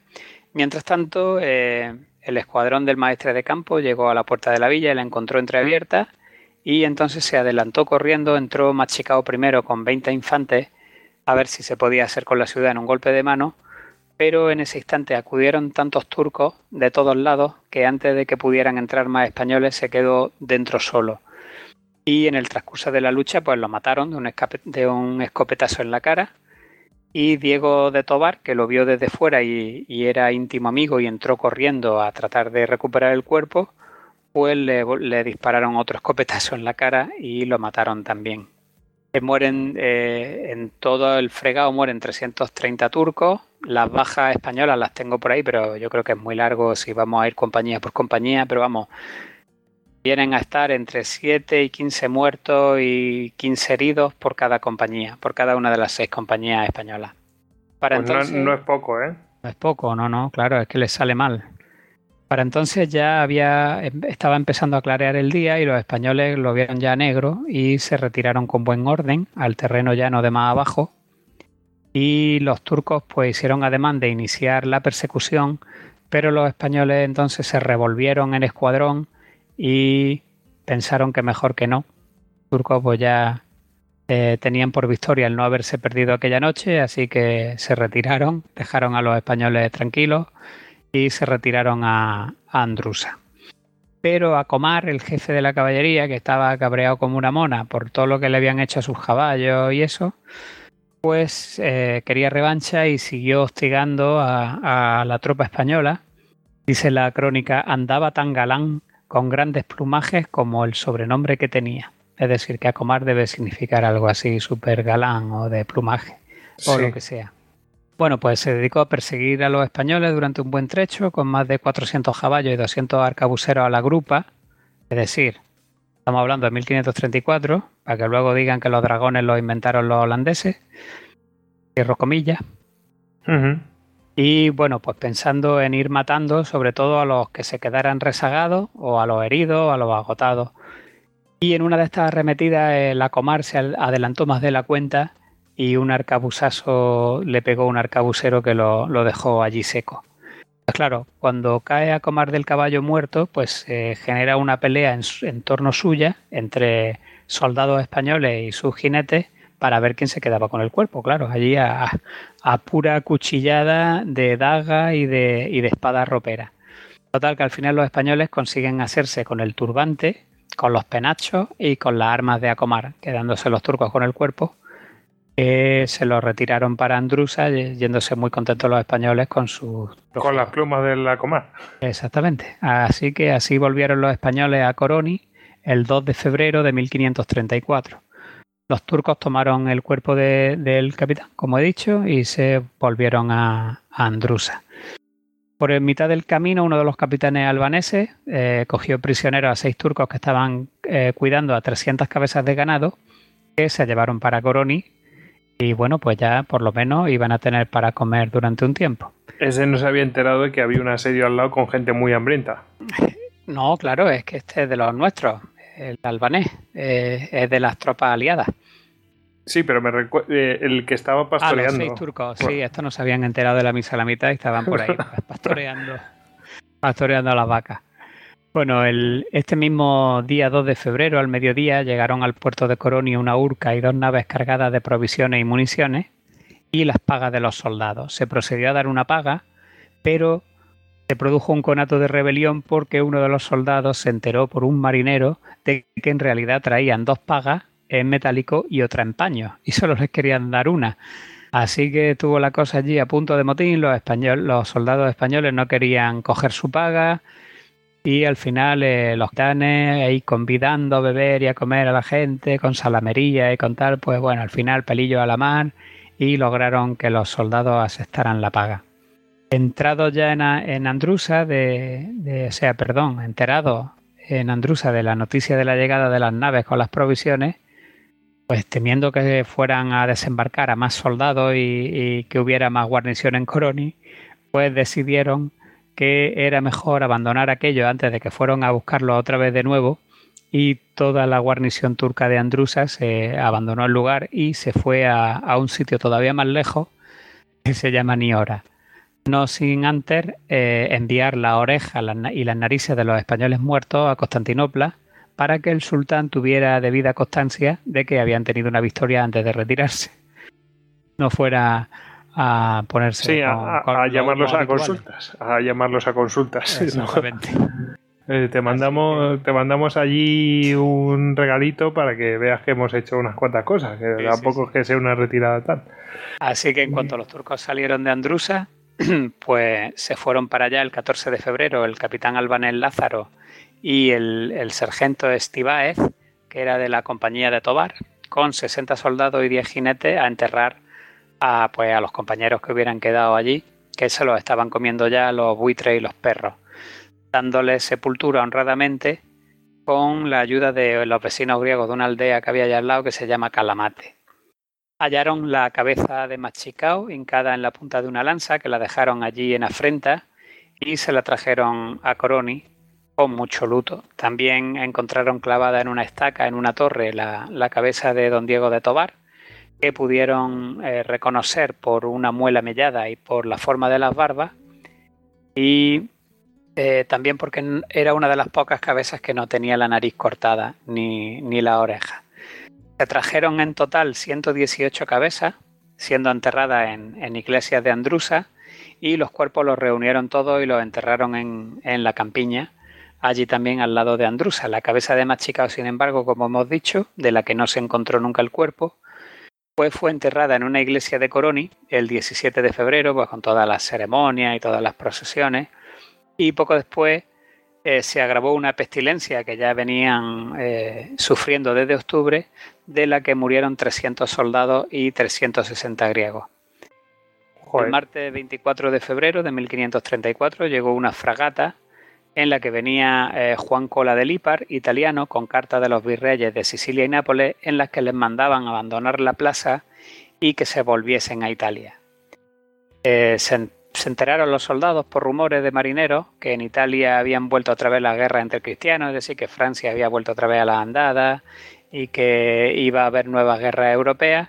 Y el caso es que los... Eh, quieren, es curioso, pero los oficiales eh, querían eh, hacer esta evacuación en secreto sin decirle exactamente a los soldados a dónde, a dónde se los llevaban, porque, como dice la fuente, entre cristianos, algo que los capitanes,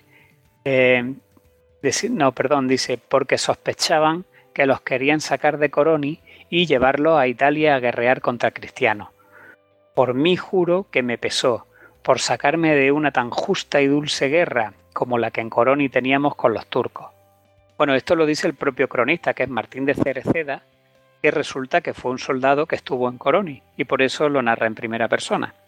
Pero fijaros, la, eh, todavía en 1534, eh, esa mentalidad que hay de que no, no, a mí, o sea, yo estoy aquí peleándome con los turcos y me sacas de aquí para pelearme contra cristianos. No, hombre, no, no a mí me dejas aquí.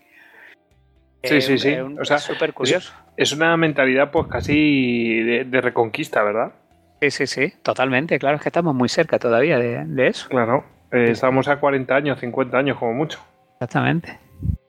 Bueno, al final, el 9 de marzo, llegan siete navíos de, marzo de 1534 y durante el mes pues se llevó a cabo una expedición a Constantinopla, aprovechando que ya iban a evacuar, hecha por un tal Juan de Sevilla, que fue a conocer las últimas disposiciones de Solimán respecto a la guerra que tenía con el sufí, porque esto es algo que no hemos dicho antes. El sufí es una rebelión que hay en lo que es hoy el actual Irán, donde se le revela un sufí, un lidercillo islámico, y entonces eh, la verdad es que le llega a hacer bastante daño, llega a reunir a muchas tribus, en plan Afganistán, y le eh, llega a amenazar todo el flanco oriental del imperio turco. Eh, Solimán tiene que dedicar bastante esfuerzo a, aquel lado y es por eso que durante estos años estamos viendo mm, como España, pues a lo mejor se pone en Coroni y puede aguantar ahí durante tres años, ¿no? Porque de otra manera hubiera sido totalmente impensable, porque es que Coroni está en línea recta, pues no sé, a, a 400 kilómetros de Estambul, o sea, hubiera sido un sitio totalmente insostenible por, lo, por la cercanía a las bases otomanas. Sin embargo, como el sultán está, mm, está ocupado con el sufí en, su, en sus fronteras orientales, es por eso que, todo esto se puede llevar más o menos a cabo y por lo que estamos viendo una cierta debilidad en la, en la respuesta turca. Bueno, pues mandan, ya que están allí, mandan a, este Juan de Sevilla a Constantinopla a que, a que tome lengua de, de que, cómo va la guerra con el sufí, de si hay alguna manera de poder ayudarlo, porque Carlos V quería ayudar a este sufí, lo que pasa es que, claro, estaba tan lejos que no tampoco se podían arbitrar maneras. Total, el 31 de marzo, cuando ya ha vuelto Juan de Sevilla, se procede el embarque de tropas, artillería, armas, ropa, pertrechos y además se llevan a todos los naturales de Coroni para que no fueran represaliados por los turcos, dejando el lugar yermo, Qué interesante esto, ¿eh? O sea, que se llevan a, la, gente allí que, les, que les ayudó. Sí, se las llevan a todas.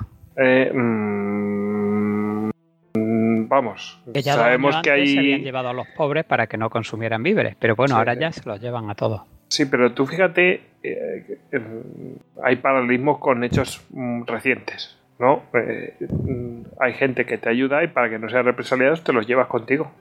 Claro. Mm, a ver si nos damos cuenta de ciertas cosas. No digo más. De algunos traductores, ya lo digo yo. Bueno, pues eso.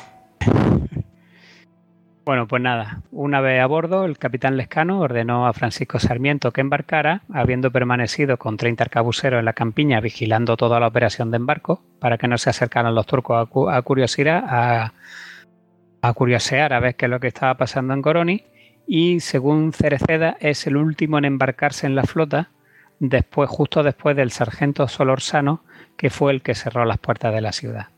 Así que el 1 de abril de 1534, que fue miércoles santo, partió la flota hacia Sicilia, pero también fue una travesía, ya no me he querido meter en más lío, pero fue una travesía terrible. Al final no pueden desembarcar en un puerto, ningún puerto de Sicilia por los vientos y por las tormentas, y acaban en Malta, en el gran puerto de Malta, el 17 de abril, donde lo acoge el gran maestre, que lo lleva allí a una parte porque había peligro de peste. Y bueno, pues allí lo, rehabilita, los limpia, le da ropas limpias y lo, y lo apresta para que puedan volver ya con más tranquilidad a Sicilia. Y ahí se acaba la gesta de, de Coroni, del tercio primero de Jerónimo de Mendoza y luego de Rodrigo de Machicao, que uno daría lugar a tercio de Lombardía y el otro al tercio de Sicilia. Oye, pues al final, bueno, es un final agridulce, pero, pero no es tan terrible como el de Castelnuovo. ¿eh? Bueno, claro, no es tan terrible como el de Castelnuovo porque mm, los turcos no, no son capaces de reunir a un ejército potente como para echar abajo eh, Coroni, porque la verdad es que la, la guarnición es muy parecida a la de Castelnuovo, es un tercio de 9 o 10 compañías, 2.000 soldados viejos, es decir, sí es verdad que está un poco o bastante más alejado de las bases de lo que estaba Castelnuovo, quizás lo de Castelnuovo también venga por la experiencia de Coroni, de que estaba demasiado alejado, es decir, todavía es factible poner una cabeza de puente para evitar que los turcos se te metan en Viena, eh, un poco más arriba a Dalmacia, eh, que está en la costa dálmata, que está justo enfrente de la Apulia italiana, que transponer a casi casi el cabo Matapán, que eso está donde Cristo dio las tres voces. Y bueno, al final la evacuación no es ni más ni menos que el reconocimiento de que se habían pasado tres pueblos, de que era prácticamente insostenible mantener una cabeza de puente Que, que no podían Eh, mantener eso. en, en- en la antesala de- del Imperio Turco y que si lo lograron fue porque el otro estaba, estaba en por con los sufíes y no, no podía dedicar todos sus recursos a si no no hubieran durado tres días allí Sí, sí, hubiéramos sí. tenido otro castel nuevo que cantar Pues sí. Bueno, después vino lo otro. O sea que. después vino lo otro y, mucho más la- cercano campañas- al territorio cristiano, vamos. las campañas son muy parecidas muy parecidas. Bueno, y de un asedio, pues nos pasamos a otro. Pues nos, sí, vamos, efectivamente. nos vamos a ir a. Bueno, a- al otro cruzamos el charco, cruzamos el Mediterráneo, cruzamos el charco y nos plantamos en, en Estados Unidos. En una cosa que de la que hemos hablado un poquillo, ¿no? Bueno, sí, como, como bien has dicho, pasamos de la soleada Grecia a los oscuros bosques de América del Norte. Concretamente vamos a situarnos en, en la guerra de Franco-India. Y si quieres comenzamos nuestra historia un poco antes para, contextualizar un poco lo que va a ocurrir. Vamos a hablar del asedio al, fuerte William Henry, que a muchos ya les sonará, porque la verdad es que eh, digamos que ha entrado en la cultura popular de una manera bastante bastante seria, es muy conocido, pero bueno, vamos a contar un poco la historia y luego ya al final decimos por qué es tan conocido. Bueno, eh, si quieres nos podemos colocar en el inicio de lo que fue las tensiones entre Gran Bretaña y Francia y para ello nos tenemos que ir a febrero de 1754, cuando una compañía formada por 50 hombres de la milicia de Virginia llega a la, digamos, a lo que sería la unión de los ríos Allegheny y Monongahela. Estos dos ríos eh, se unen en lo que actualmente es la ciudad de Pittsburgh y dan lugar a otro río, que es el río Ohio. El Ohio no nace, digamos, en la cabecera, en una montaña, sino que nace Ahora sí por- que era, que era justo. Bueno, es, un lugar súper estratégico. Ya estoy recordando, sí, sí. Sí, sí, que además creo que la llaman la ciudad de los tres ríos. Pero bueno, eh, ¿qué es lo que ocurre? Vamos a ver un poco el contexto geográfico de, de la zona. Tenemos a las 13 colonias norteamericanas eh, bajo, soberanía, bajo soberanía inglesa, eh, que son las que hacen este, digamos, este, que se dirigen a, este estratégico lugar. ¿Y por qué se dirigen aquí? Porque es que estas 13 colonias, eh, aunque se, digamos que están situadas en la costa este de, de lo que es el actual eh, Estados Unidos, están flanqueadas al norte por la colonia del Canadá francesa, pues que está por la zona, digamos, de- del río San Lorenzo y los Grandes Lagos, y por el sur por la Luisiana francesa. El río eh, Ohio es un río que es tributario del Mississippi y por tanto, siguiendo este sistema de ríos, hay que recordar que en América del Norte no es como en Europa. En Europa incluso eh, vemos que en la Edad Antigua y la Edad Media siempre hubo un sistema de infraestructuras. O sea, hubo caminos, se utilizaron en la Edad Media las calzadas romanas, y siempre se, pues, digamos que había puentes, había digamos un sistema de transportes eh, ya realizado. Sin embargo, en América del Norte no existía y para, y para realizar digamos este transporte y el comercio, lo que se utilizaba era la red fluvial existente y los lagos de la zona. Por tanto, eran uno de los Que era muy buena, por cierto. Exactamente, tiene un, digamos, tiene todo un, un sistema de, de lagos y un sistema de drenaje fluvial tremendo. Y por tanto era, digamos, la- las zonas más estratégicas. Y es aquí en, eh, en Pittsburgh donde los, los virginianos pues intentan un poco eh, salir de ese enclaustramiento que tenían. Porque claro, los franceses construyen un sistema de fuertes a lo largo de todo el río Mississippi y empiezan a subir por el Ohio. Entonces se les adelantan los virginianos y, co- y construyen un fuerte. Pero ¿qué es lo que ocurre? Los franceses llegan con 500 hombres y les expulsan.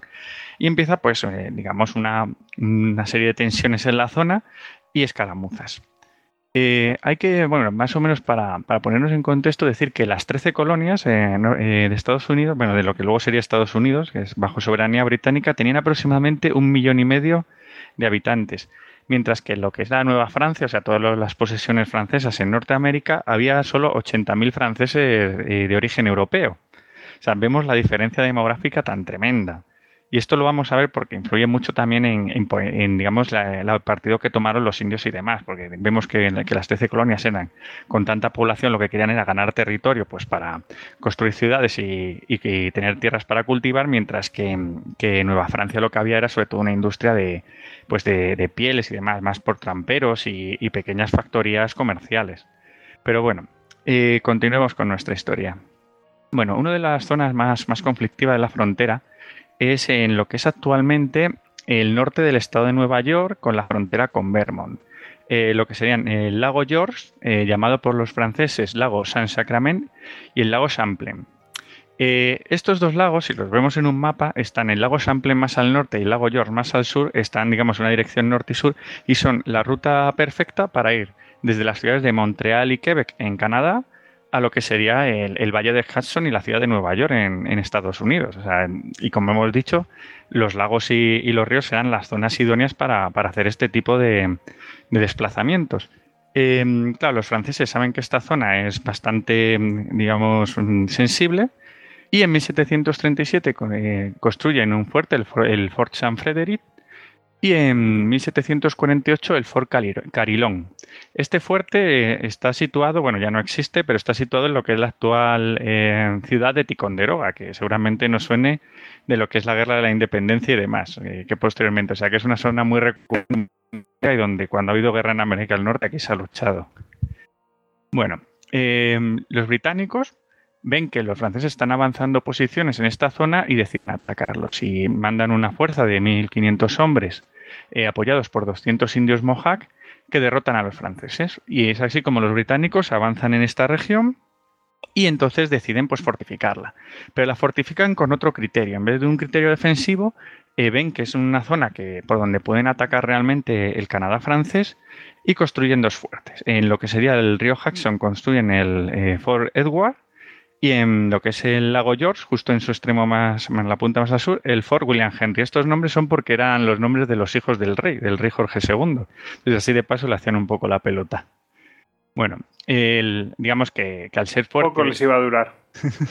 el criterio que utilizaban para, para estos fuertes eran, digamos, para, digamos como, como un punto de reunión de tropas para, para un ataque posterior. Por tanto, nos encontramos que, que Fort William Henry, que es el protagonista de nuestra historia, es un fuerte de una planta cuadrada, que cada esquina pues tiene un baluarte, digamos que estos baluartes que vemos en las fortalezas de la Edad Moderna, digamos que se llama traza italiana, o sea, digamos un pequeño triángulo pues donde se colocaba la artillería pues para la defensa del fuerte y eh, estaba construido en madera. Y además de ello, eh, tenía un, digamos, al lado de lo que era el propio fuerte, una especie de pequeño campo fortificado. Habían dejado una zona, pues en, caso de una llegada masiva de tropas que no ocupieran en el fuerte, pues ahí podían instalar su campamento y demás eh, y, estar protegidos. O sea que, que digamos que se utilizaron más con ese criterio que como, que como puntos defensivos eh, propios, o sea, un fuerte construido en piedra y, con, digamos, para tener una gran guarnición. Bueno, continuando, di- digamos que, las tensiones se desplazan hacia la zona del río Ohio, donde hemos hablado que empezó todo esto, y el, y el 9 de julio de 1755 los británicos pues eh, son derrotados perdón, por los franceses. Y esto pospone la, invasión que pretendían hacer los, ingleses de Nueva Francia. Y además, el año siguiente, en 1756, comienza la Guerra de los Siete Años en Europa. ¿Qué ocurre? Que esta pequeña guerra, o sea, digamos, esta guerra de tensiones que se llamaba Franco, la guerra mm, eh, franco-india, pues se integra lo que es la guerra de los siete años, porque además los contendientes son los mismos, los británicos y los franceses. Y bueno, em, se empieza a reforzar las colonias, o sea, eh, a, digamos, a las colonias británicas eh, llega Lord Loudon, es nombrado comandante en jefe y eh, decide, pues como, digamos, como principal punto de ataque, pues esto, o sea, la zona pues, donde ya habían construido Fort Edward y Fort William Henry, pues como es el punto de penetración perfecto para llegar al río San Lorenzo y, eh, digamos, conquistar el Canadá francés. Mientras que por el, por el bando de los franceses eh, también envían refuerzos desde la metrópoli y en mayo de 1756 llega Louis Joseph de Montcal. Montcal bueno, fue uno de los mejores generales franceses, ya había tenido experiencias en en campos de batalla europeo y demás. Y bueno, se le encarga la defensa de Nueva Francia. O sea, Moncal además se, adapta muy bien a lo que era la guerra en América del Norte. Y pues eh, digamos que alista sus tropas y se prepara para un ataque. Él sabe desde el principio que está en inferioridad numérica, entonces tengo que atacar donde sea y como sea. Y, la verdad es que comienza con bastante éxito. Eh, comienza atacando en la zona del lago Ontario.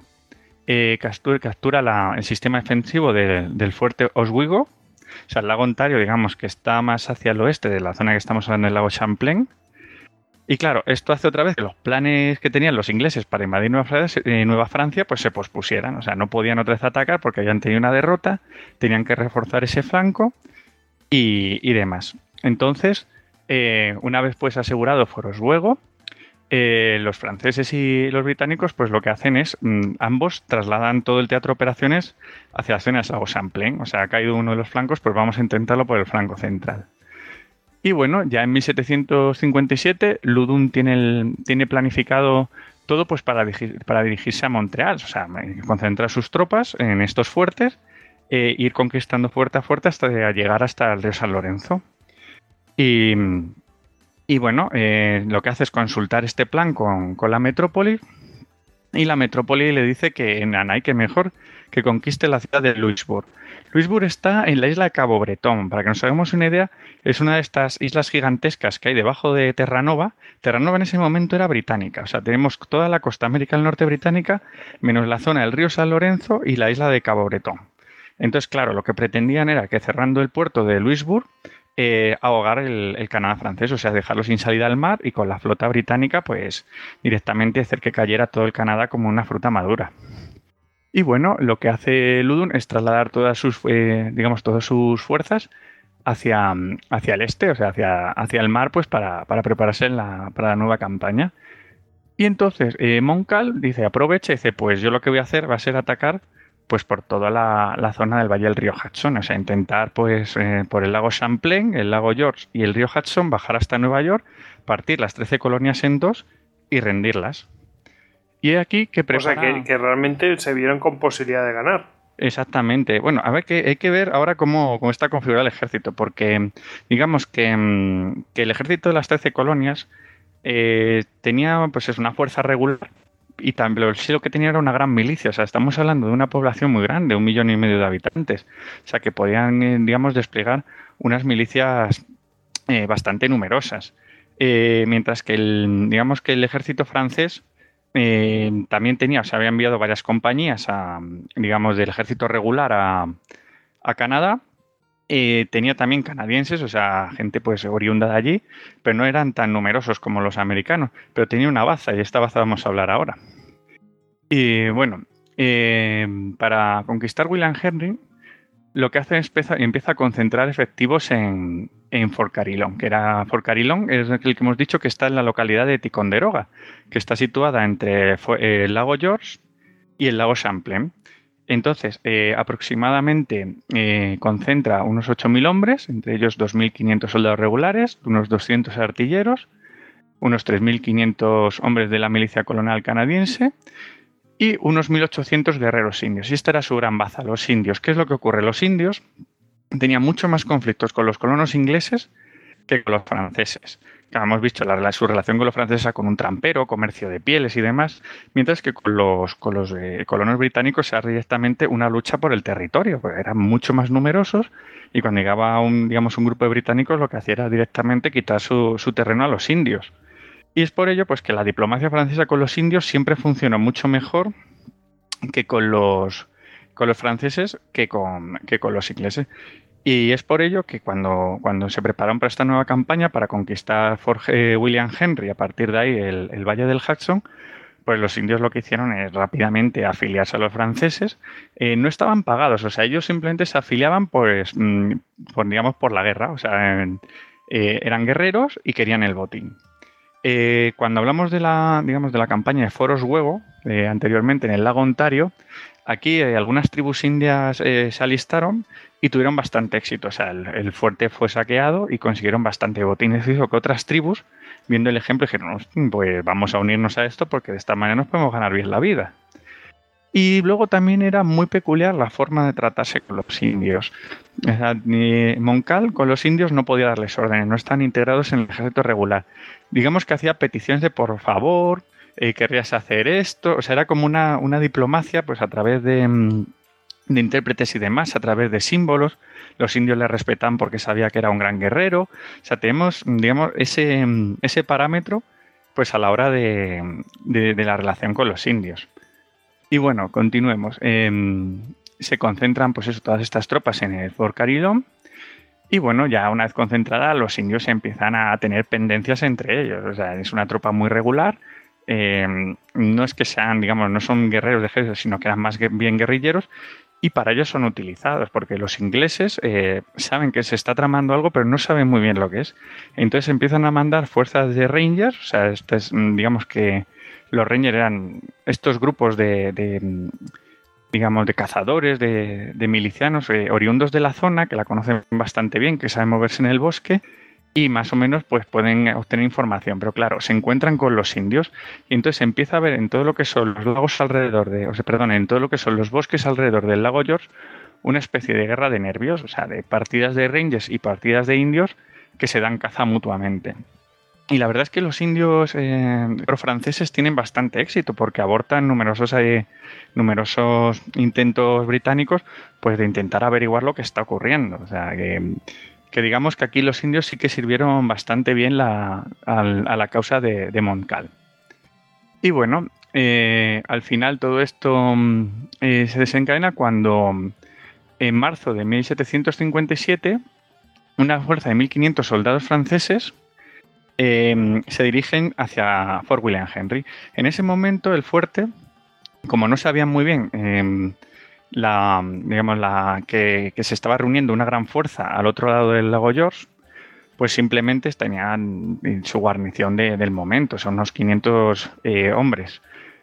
¿Qué es lo que pasa? Que esta fuerza que se dirigía a William Henry eh, no estaba dotada de cañones. Lo que, lo que iban a intentar era, en primer lugar, hacer una toma, digamos, un golpe de mano, intentar tomarlo por sorpresa, y si no era posible, pues eh, crear estragos en la zona. Y bueno, realmente cuando llegaron estuvieron a punto de tomarlo por sorpresa, pero digamos que fueron descubiertos, hubo un tiroteo, eh, el fuerte mm, eh, se cerró, eh, se puso en alerta y bueno, lo que se dedicaron a hacer estos soldados franceses fue a quemar las embarcaciones que había en, al lado del fuerte. Hay que recordar que este fuerte se, puede ver perfectamente en, fotografías. Hay una reconstrucción actual porque el, el verdadero ya desapareció, pero sí que se ha hecho una reconstrucción en el lugar exacto donde estaba y se encuentra justo pues a, los pies del lago y se habían construido bastantes embarcaciones, porque claro, al ser un fuerte que tenía una previsión para, para digamos, para, para reunir tropas eh, y atacar lo que sea el canal francés, pues se habían reunido eh, pues todas las embarcaciones que, que, había en la zona, pues para en el momento dado avanzar a través del lago, cruzar al lago Champlain y continuar con el, con el asalto hacia el Canadá. Y claro, los franceses sabiendo esto, pues todas las naves que se encontraron en el lago, pues las quemaron. Y las, quemaron todas, claro. Exactamente. que fue, la verdad es que fue un ataque pues planificado de ese modo, no fue, digamos, eh, se le llama el primer asedio a Fort William Henry, pero realmente no fue un asedio, sino fue un intento de golpe de mano que si no salía bien, pues lo que se iba a intentar es crear todos los estragos posibles alrededor del fuerte. Y vamos, lo hicieron. Exactamente, lo hicieron. Hay que decir que realmente los franceses se adaptaron muy, muy bien a lo que era la guerra en, el bosque. O sea, porque era un tipo de guerra muy distinta a la europea. O sea, vemos que, por ejemplo, los, milicianos em, británicos de la época, eh, muchos, eh, digamos, que provenían de Gran Bretaña, o sea, aunque estaban en Estados Unidos, se habían, instalado, eh, se habían instalado como granjeros, bueno, en la zona que ahora es Estados Unidos, se habían instalado como granjeros y demás, pero mm, no tenían esa experiencia de luchar en el bosque, no, no, no conocían, digamos, las peculiaridades de América del Norte, mientras que los, los eh, franceses, sobre todo las milicias canadienses, que eran pues, formadas por tramperos, por comerciantes que estaban acostumbrados a navegar por aquellos ríos y a, caminar por aquellos bosques, pues sí que la conocían mucho mejor y, y, la verdad es que se comportaron mucho mejor. Además, apoyados por los indios, pues digamos que tenían una manera mucho más soberbia de moverse que los, que los británicos. Pues bueno, eh, continuemos. Em, tras este asedio, en marzo de 1757, que duró aproximadamente cuatro días, no estuvieron mucho, em, en abril, pues sustituyen a la guarnición. El, el, mayor Eire sale y llega el mayor, bueno, el coronel Monroe, que a todos nos sonará, del 35 Regimiento de Infantería, pues con sus tropas y reforzado por 500 milicianos. ¿Es verdad que tenía dos hijas? ¿Eh? pues no, no, eh, fíjate que he consultado las, las fuentes reales y en ningún momento parece que estuvieran dos niñas por ahí con dos o tres moicanos. Pero bueno, continuemos. Y, y, nada, o sea que, que Munro pues eh, llega, tiene suficientes tropas para distribuirlas, no cabían todas en el fuerte, entonces las distribuye entre el fuerte y el, y el campamento mm, eh, fortificado que tiene al lado. Y bueno, no pierde el tiempo, comienza a preparar las defensas, eh, pues prepara zonas de tiro, refuerza los puntos más débiles, intenta mandar patrullas. Y bueno, sobre todo está pendiente de ver qué están intentando los franceses. Ya sabe que han atacado una vez, pero no sabes si ha sido un ataque de diversión o, un ataque pues, para, para, tantear la zona. Entonces, eh, pues, al final los, británicos tienen suerte y un desertor francés pues les informa que, que lo que, sí, que, que, Montcalm está en Fort Carillon y está reclutando un ejército para atacar Fort William Henry. Claro, esto ya alarma del todo a los británicos. Y entonces, para confirmar esta información, lo que mandan es, digamos, una, una patrulla a través del río formada pues unos 300 hombres entre soldados regulares y milicianos. Y, nada, esta patrulla va, pues, digamos que va en alguna de las embarcaciones que han sobrevivido al ataque francés y son emboscadas por canoas indias. O sea, los indios saltan al lago, los ven y cuando se habían refugiado en una, pues, una pequeña em, playa que había pues, entre el bosque y, el lago, pues allí los masacran. Y esto ya fue pues la gota que colmó el, man, el vaso y, y los británicos pues decidieron reforzar por William Henry porque se estaban esperando lo peor, lo que, lo que iba a ocurrir es que los franceses la habían elegido como el punto de ataque. Esa que se mandaron todos los refuerzos posibles hasta un total de 2.300 hombres, que fueron pues los que se encontraban en Fort Pues en ese teatro de operaciones es una barbaridad, ¿eh? Sí, sí, la verdad no, es que mm, lo que pasa, o sea, es un teatro de operaciones gigantesco en tamaño, o sea, si tú lo ves a, nuestras Pero muy pocos hombres. exactamente. Lo que pasa es que las comunicaciones a través de los ríos y los lagos son facilísimas, porque si nos fijamos en un mapa, eh, vemos que, por ejemplo, Fort Edward, que está situado, pues eso, entre 25 y 50 kilómetros de que era más o menos la distancia que ponían en los fuertes en eh, los británicos por aquella zona, está situado en el río Hudson y el río Hudson desemboca en Nueva York. O sea, realmente es una, como si fuera una autopista directa de Nueva York, una de las grandes ciudades de la costa en ese momento em, de, las 13 colonias.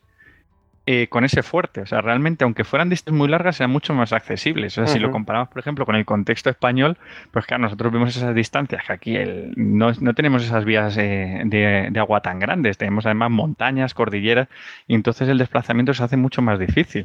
Pero allí, para esas grandes distancias, es uno de, digamos que es una de las características geográficas que han ayudado a Estados Unidos a crecer tanto como país. Pues no te digo que no. es que es verdad. Sí, sí, o sea, toda la, costa este tiene una, red mm, de, vamos, una red fluvial perfecta, o sea, para construir canales, para, pues eso, para generar electricidad con saltos de agua, eh, para las comunicaciones, para todo. O sea, es, impresionante. Y claro, cuando llegaron los franceses y los británicos se dieron cuenta de esto y, las aprovecharon a fondo. Y bueno, si, si te parece, vamos a continuar con lo que fue el asedio. Como hemos dicho, Perfecto. se llegaron a... Sí, sí, porque hablamos de asedio, pero está contando una buena historia anterior. Bueno, pero hay que saber por qué se llega hasta aquí. O sea, Claro, que claro. toda la lógica. Claro, hay que contextualizarlo. Que luego nos cuentan la película y no nos enteramos. Bueno, eh, total. Que, mm, que hemos dicho que, que empiezan a reforzar los británicos eh, Fort William Henry. Y nada, el 28 de julio de 1757, Montcalm eh, da la orden de dirigirse para, eh, desde Fort Carillon al Fort William Henry. Para el 3 de agosto, ya las partidas de indios irregulares y e irregulares eh, canadienses habían pues, cortado toda la comunicación entre Fort William Henry y Fort Edward. O sea, desde Fort Edward, en cuanto supieron que los franceses se dirigían a Fort William Henry, pues lo primero que intentan es eh, realizar una comunicación, de trasladarles víveres, trasladarle cualquier tipo de tropa que pudieran llevar, pero claro, eh, digamos que en, la zona entre los dos fuertes es bosque y claro, eh, cualquier partida era emboscada. De hecho, mm, hay un momento en que, desde Fort Edward se dice, mira, no, no podemos enviar más y, y que Fort William Henry pues aguante con, con lo que tiene y ya veremos. Total, que, mm, esto fue el, el 3 de agosto cuando cierran el, círculo en torno al fuerte y el 4 pues ya mm, mandan emisarios los, franceses para que el fuerte se rinde. Dicen, mira, no es necesario un derramamiento de sangre, estáis totalmente rodeados, somos una fuerza superior, tenemos artillería de sobra y debéis rendiros. Claro, el, general, el coronel Munro dice, pues va a ser que no, yo no me rindo, o sea, ya sabes, la flema británica, yo aguanto en mi fuerte de madera contra vuestros cañones. Y bueno, o sea, los franceses pues dicen, de acuerdo, y comienzan los trabajos para, para el asedio. Empiezan los zapadores a construir trincheras y a construir emplazamientos para la artillería. Claro, en, en Fort Edward mm, se están dando cuenta de la situación. Y digamos que, que, claro, eh, eh, ahí se encontraba Webb, que era el superior de, de Munro. Entonces sabe que le tiene que dar órdenes y le manda un mensaje diciendo, mira, si ves que te tienes que rendir, rinde el fuerte, no hay ningún problema. Vemos que como que se lo autoriza. Eh, manda esta carta eh, por tres rangers que, cruzan el bosque, pero son interceptados por los franceses. Y digamos que la refriega, los matan, los franceses capturan la carta y la tienen como baza. De hecho, se la llegan a enseñar en otro parlamento a Munro, que se queda alucinado, pues claro, la, foto de digamos, la carta de su, de su superior diciendo que se puede rendir, aunque este se vuelve a negar a la rendición, o sea que sí que, intentó aguantar. La verdad es que el fuerte sí que tenía suficiente eh, munición y suficientes víveres, lo que pasa es que ahora vamos a ver cómo lo lograron rendir. Bueno, eh, los trabajos de los zapadores continúan y ya el día 5 de agosto eh, emplazan su artillería y comienzan a machacar las defensas del fuerte. Que estamos hablando de cañones que se van situando, digamos que el asedio este- en esta época era construían eh, trincheras en zigzag los zapadores y se- eh, eran cubiertos por los eh, irregulares y por los indios que había un intercambio de mosquetería con el fuerte mientras los zapadores iban avanzando construían a cierta distancia una plataforma para que los cañones machacaran la- las defensas del fuerte y nada, o sea, cuando podían seguían avanzando y volvían a adelantar los cañones para machacarlas más de cerca. Y claro, eso es lo que iba, mm, iba mm, minando poco a poco digamos, las defensas del fuerte. Y bueno, en, uno de estos asaltos, en lo que era, no fue contra el propio fuerte, sino contra, contra lo que era el, campo fortificado de al lado, pues los indios empezaron a inflamarse pues, y, a, llenarse de, mm, de coraje pues, con la artillería francesa, que claro, estaba batiendo los muros del campamento y entonces empezaron a asaltarla por su cuenta. O sea, veían que, hacía boquetes en, en, la empalizada, entonces eh, se dirigían hacia ella pues para intentar asaltarlo. Claro, los británicos, según les vieron venir, los recibieron con fuego y mosquetería y claro, les hicieron polvo. Claro, intentó hablar con ellos, decirles a los indios, esperar, no, no asaltéis hasta que demos una orden general, porque es que eh, hasta que no haya, digamos, un, una brecha en la muralla, no va a ser efectivo un asalto. Pero es que lo, los indios, digamos, que hacen un poco la guerra por su cuenta. Pero bueno, eh, hay un momento en que los franceses concentran todo su fuego en el lado norte del fuerte y empiezan a desmoronar el, el muro de, de, madera. Y avanzando las posiciones hay un momento en que a los cañones se unen los morteros. Los morceros empiezan a hacer un fuego devastador dentro del fuerte. Y si ya estaban, no solo estaban batiendo la muralla, sino que ya estaban lanzando metrallas sobre los propios defensores. O sea, la situación del fuerte cada vez era más insostenible. Eso ya estábamos hablando que a lo mejor ya habrían abierto brecha y ya directamente lo estaban regando. Claro, no, a estar tan Qué cerca a un mortero, claro, les regaban desde arriba, o sea, hacía como, era tiro parabólico, o sea, por encima Sí, sí. del muro. Y entonces cuando te explotaba la metralla, te explotaba por detrás realmente del muro. Sea, lo- los defensores a esto le, claro, estaban ya totalmente expuestos. De hecho, algunos de estos tiros llegaron incluso a tirar la Union Jack y empezaron los franceses a dar vítores y los otros corriendo intentan subirla. Bueno, ya sabes, estos, estas situaciones están del siglo XVIII. Bueno, eh, los británicos también tenían artillería, pero eh, tenían cañones en su mayoría de hierro. Y estos cañones, digamos que tenían mucho más fatiga que los cañones de bronce. Y cuando respondían al fuego de los franceses, pues poco a poco iban quedando inservibles, se iban rompiendo. O sea que incluso la artillería mm, eh, eh, británica pues empieza a fallar, empieza a no poder responder el fuego. Y, nada, o sea, eh, empiezan a pasarlo bastante mal. A esto hay que añadir que en el fuerte comienza una epidemia de viruela. O sea, cuando hay un sitio, de- es un sitio muy corto realmente, no llegan ni a la semana. Pero claro, en cuanto quedan encerrados simplemente con que haya algún enfermo o algo, se puede desatar una epidemia. Y la verdad es que empiezan a caer bastantes enfermos de viruela. Empiezan a enfermar de viruela, eh, que se unen a los heridos, pues las enfermería, la enfermería del fuerte está, mm, se encuentra mm, pues saturada y bueno, o sea, la situación empieza a hacerse muy insostenible. Y hay un momento en que lo- los franceses están a punto de abrir brecha. La, la muralla ya no aguanta más, el muro de madera.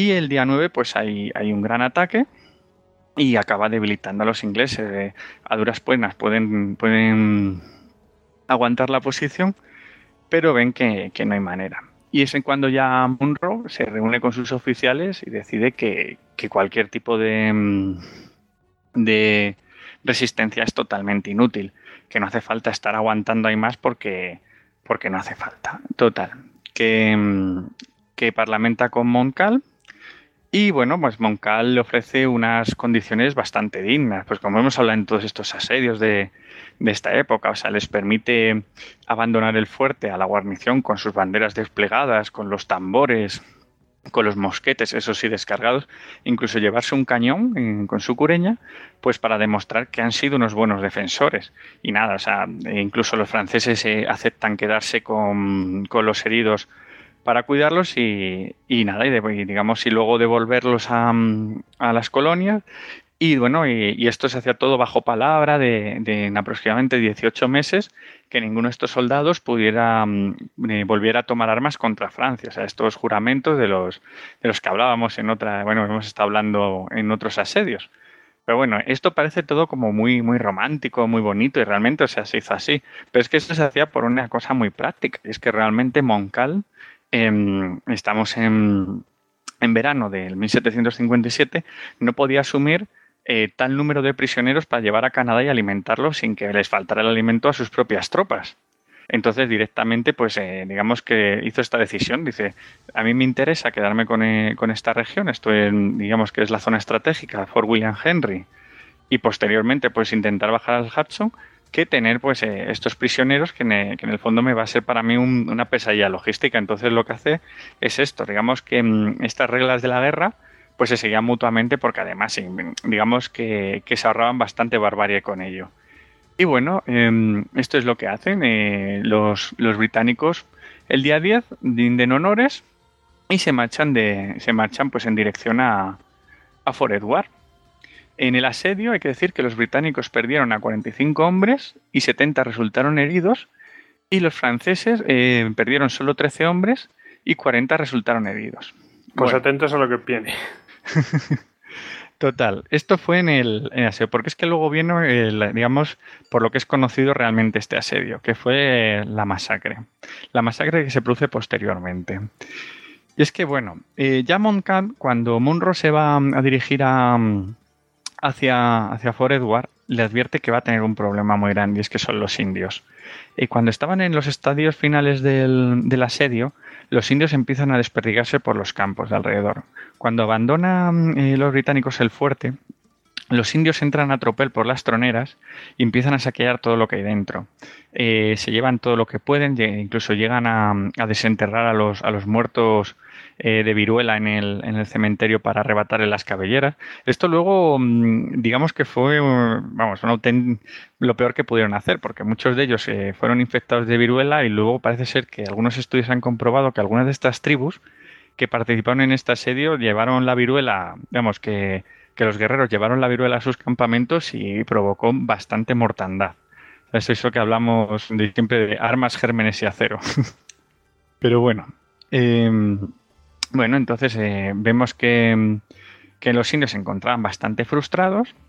En la noche, digamos, del, día 10, o sea, incluso Montcal llega a aconsejar a Monro que todavía no salga, que se quede con los soldados franceses, pues que le pueden dar por lo menos una especie de protección pero, pero nada, o sea, hay un momento en que por la noche en el campamento de los británicos, que digamos que ya estaban fuera del fuerte y se preparaban para el día siguiente salir hacia Fort Edward, pues empiezan a entrar los indios. Los indios empiezan a entrar, empiezan a robar todo, todo lo que tenían los soldados, los milicianos.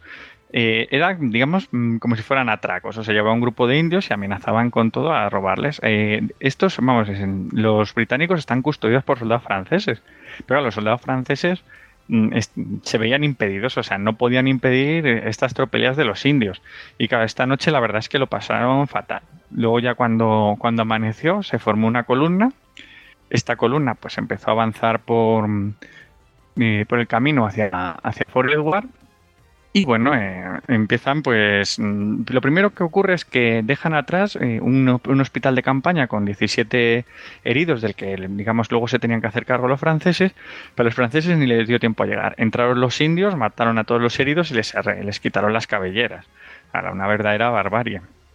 Y la columna pues cansaba.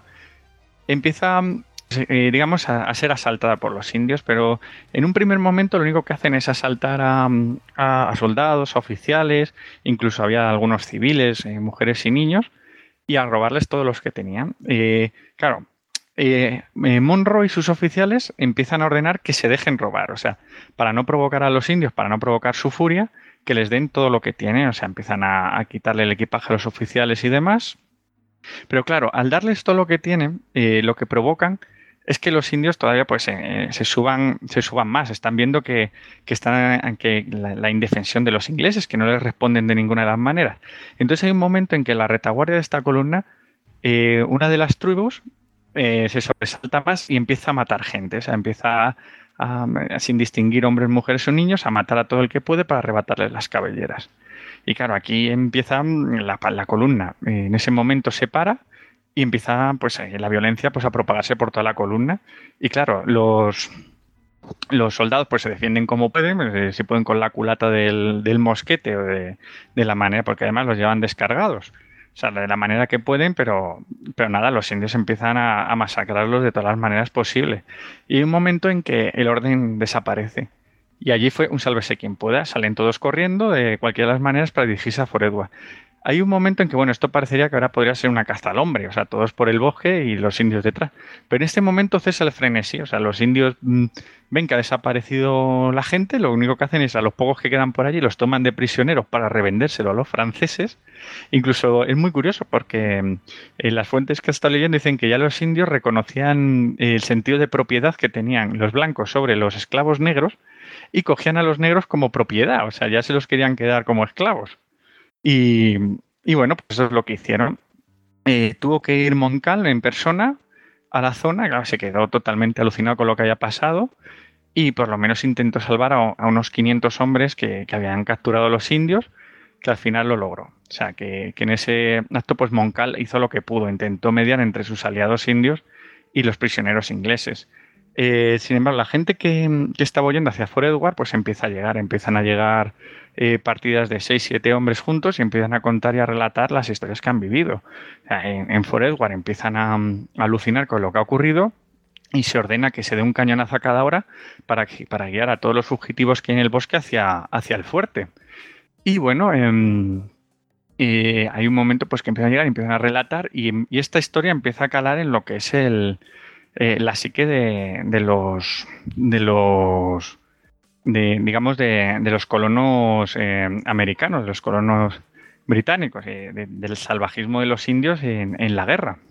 Y bueno, eh, decir que Montcalm, después de Fort William Henry, no pudo continuar hacia Fort Edward, pues hubo un momento en que realmente las milicias tenían que volver a Canadá pues para recoger la cosecha, como recordemos, son colonos de la zona, y los indios pues ya estaban felices con su botín y simplemente pues se largaron. Entonces Montcalm, se- digamos, que ni siquiera se quedó con el territorio, lo que hizo fue quemar Fort William Henry, hacerlo desaparecer y volver hacia Fort Carillon. Y, y bueno, o sea, mm, hasta aquí lo que fue la, la campaña. Y nada, se, se calcula que en total en la columna eh, murieron entre 70 y 80 personas, o sea, muchas más que en el asedio. Y, El doble. y sí, y nada, o sea, como bien habréis visto, seguro que si habéis visto la película, eh, la habéis reconocido, que esta es la historia que se cuenta en El último moicano, que es un libro señor. del año 1826 de James Fillmore Cooper.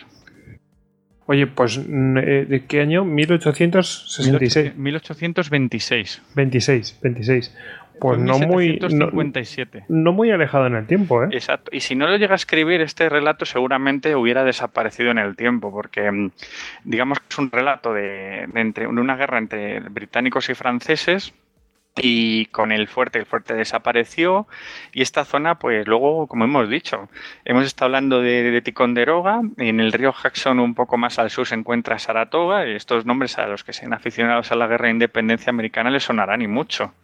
Ujú. Es una zona muy estratégica entre, entre lo que Canadá, que bueno, hay que decir que en esta guerra de los siete, de los siete años al final mm, eh, la, la gana Inglaterra. Francia desaparece completamente de América del Norte, Montcalm incluso pues acaba muriendo y, y bueno, fue un final muy dramático el, el de Sí, el en la toma de. Quebec. Exactamente, fue un final bastante dramático. Eh, claro, Quebec pasa al Imperio Británico y nada, y luego pues vemos que paradójicamente cuando es la revolución de las 13 colonias, las 13 colonias van contra, contra Inglaterra y la zona del Quebec es la única zona fiel que pertenece, vamos, que al Imperio Británico, que realmente pues mm, eh, eh, fue- eh, sirvió de rompeolas contra los contra lo- los sublevados americanos que, claro, y por eso Canadá siguió siendo un dominio británico mientras que las 13 colonias se constituyeron en un país independiente. Curioso, ¿verdad? Bueno, Muy pues ahí, curioso. ahí se explican un montón de cosas. Es así. Sí, sí. Bueno, mm, si queréis hablamos de bibliografía. Venga, Venga, brevemente.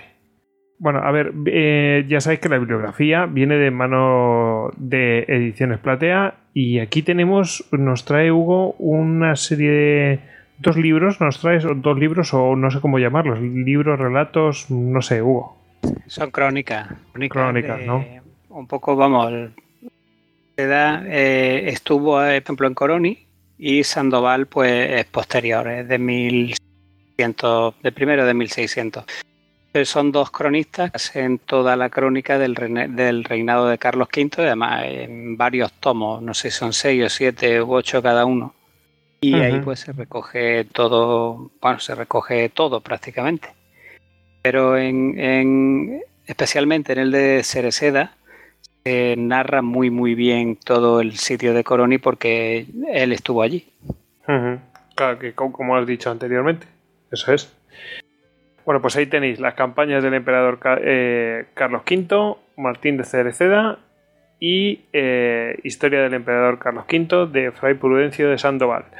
Y bueno, yo añado, porque como esto también se cuenta, y lo has mencionado, en, eh, que lo cuentas en tu libro de los tercios en el Mediterráneo, pues yo creo que también debería ser añadido. O sea, para que se quiera interesar, pues ahí lo puede encontrar también. Bueno, y Tony, ¿tú qué, tú qué bibliografía has traído? Bueno, yo la mayoría de artículos que he empleado para, para poder comentar el sitio de CUT se apoyaban en un libro en concreto y es está en inglés titulado The Bastard War, The Mesopotamian Campaign of 1914-1918 de A.J. Baker. Y después, bueno, mm, a efectos retroactivos, mm, como en el número 5 de Asedios Legendarios hablamos de Singtao, pues y aprovechando que también los amigos de Ediciones Platea, pues parece que han incluido también dentro de su repertorio temas de Primera Guerra Mundial, pues quería recomendar un libro titulado La Primera Guerra Mundial en el Pacífico de Rubén Villamor, que me consta que lo van a sacar este mes. Y bueno, mm, cualquier iniciativa para mirar de dar, de dar voz a este centenario de la Primera Guerra Mundial, pues yo creo que es merecedora ser tenida en cuenta y más si viene de unos amigos. Y bueno, que, que aunque es de una edición de, vamos, una... eh, no sé si es de la parte quinta, ¿no? Creo que es. O sea, de, de sitios asedios legendarios parte 5. Sí, el desintado, sí. Exactamente. Bueno, pues aunque es de ese capítulo, oye, si sale alguna publicación que es interesante y tal, y estamos precisamente en, la, en sitios asedios legendarios, pues bueno, pues nosotros pues decir, oye, que hablamos de esto y acaba va, va a salir un libro, vamos. O sea que- Procede y, tiene, y este está a puntito a puntito de salir del horno. Me parece que aún en la web no está disponible, pero tiene que salir y ya, ya, ya. Es de, dicen que se publica este septiembre. O sea que ya. Perfecto. ¿Tú, David, tienes algo? Bueno, pues yo me he basado principalmente en un libro de Osprey, para variar. El de, uno de sería el, el de campaña, la, digamos en la serie campaña, el, el número 260, que se llama Beaufort William Henry, 1755-57, A Battle, Two Six and Bloody Massacre. Vamos, la batalla, los dos asedios y la masacre sangrienta. Muy textual. Perfecto. Bueno, ya hemos llegado al final y bueno, vamos a despedir a Tony, arroba Lord Cirencester en Twitter. Venga, Tony, buenas noches. Buena nit. Venga, despedimos también a Alex, a arroba Alejandro HDZ Talún. Te has pasado un poquito con, con, con, eh, Carlos el Gordo, macho. Ah, me disculpo mucho, pero es que un tío que tiene ese mote se lo estaba buscando. Está bien que, el que la gente pues le haya puesto ese, pues una- eso se lo pone el pueblo, ¿eh? En fin. Eh, despedimos también a David, arroba David Nagan en Twitter. Pues nada, hasta la próxima. Venga, y despedimos también a Hugo, arroba Hugo A. Canete en Twitter y que ya sabéis que lo podéis también encontrar en grupo de estudios de historia militar, gem.es. Venga, Hugo, buenas noches. Buenas noches, muchos saludos para todos. Y nada, me despido yo, arroba Gojix barra bajas al duero. Y ya sabéis que a todos nosotros pues eh, nos podéis seguir en Twitter, en Facebook, en Google Plus, en Pinterest y incluso también tenemos el canal en Telegram y cualquier cosa que necesitéis estamos en istocast.com donde tenéis toda la información y métodos de contacto. Así que bueno, pues nada, venga chicos, ahora nos toca despedirnos. Bueno, si os Hasta quiere, luego. chao. Adiós. Adeu. A todos Agur. los francos, vikingos y gordos. Joder. Alex, arréglalo. Canta Gigatron ahí ahora. Satán, Conan y Tarzán forman ya gobierno. ¡Qué barbaridad! Saca la tijera. Te vamos a enviar un otomano para que te zurre. Eh, Semper Fidelis. Semper Fidelis.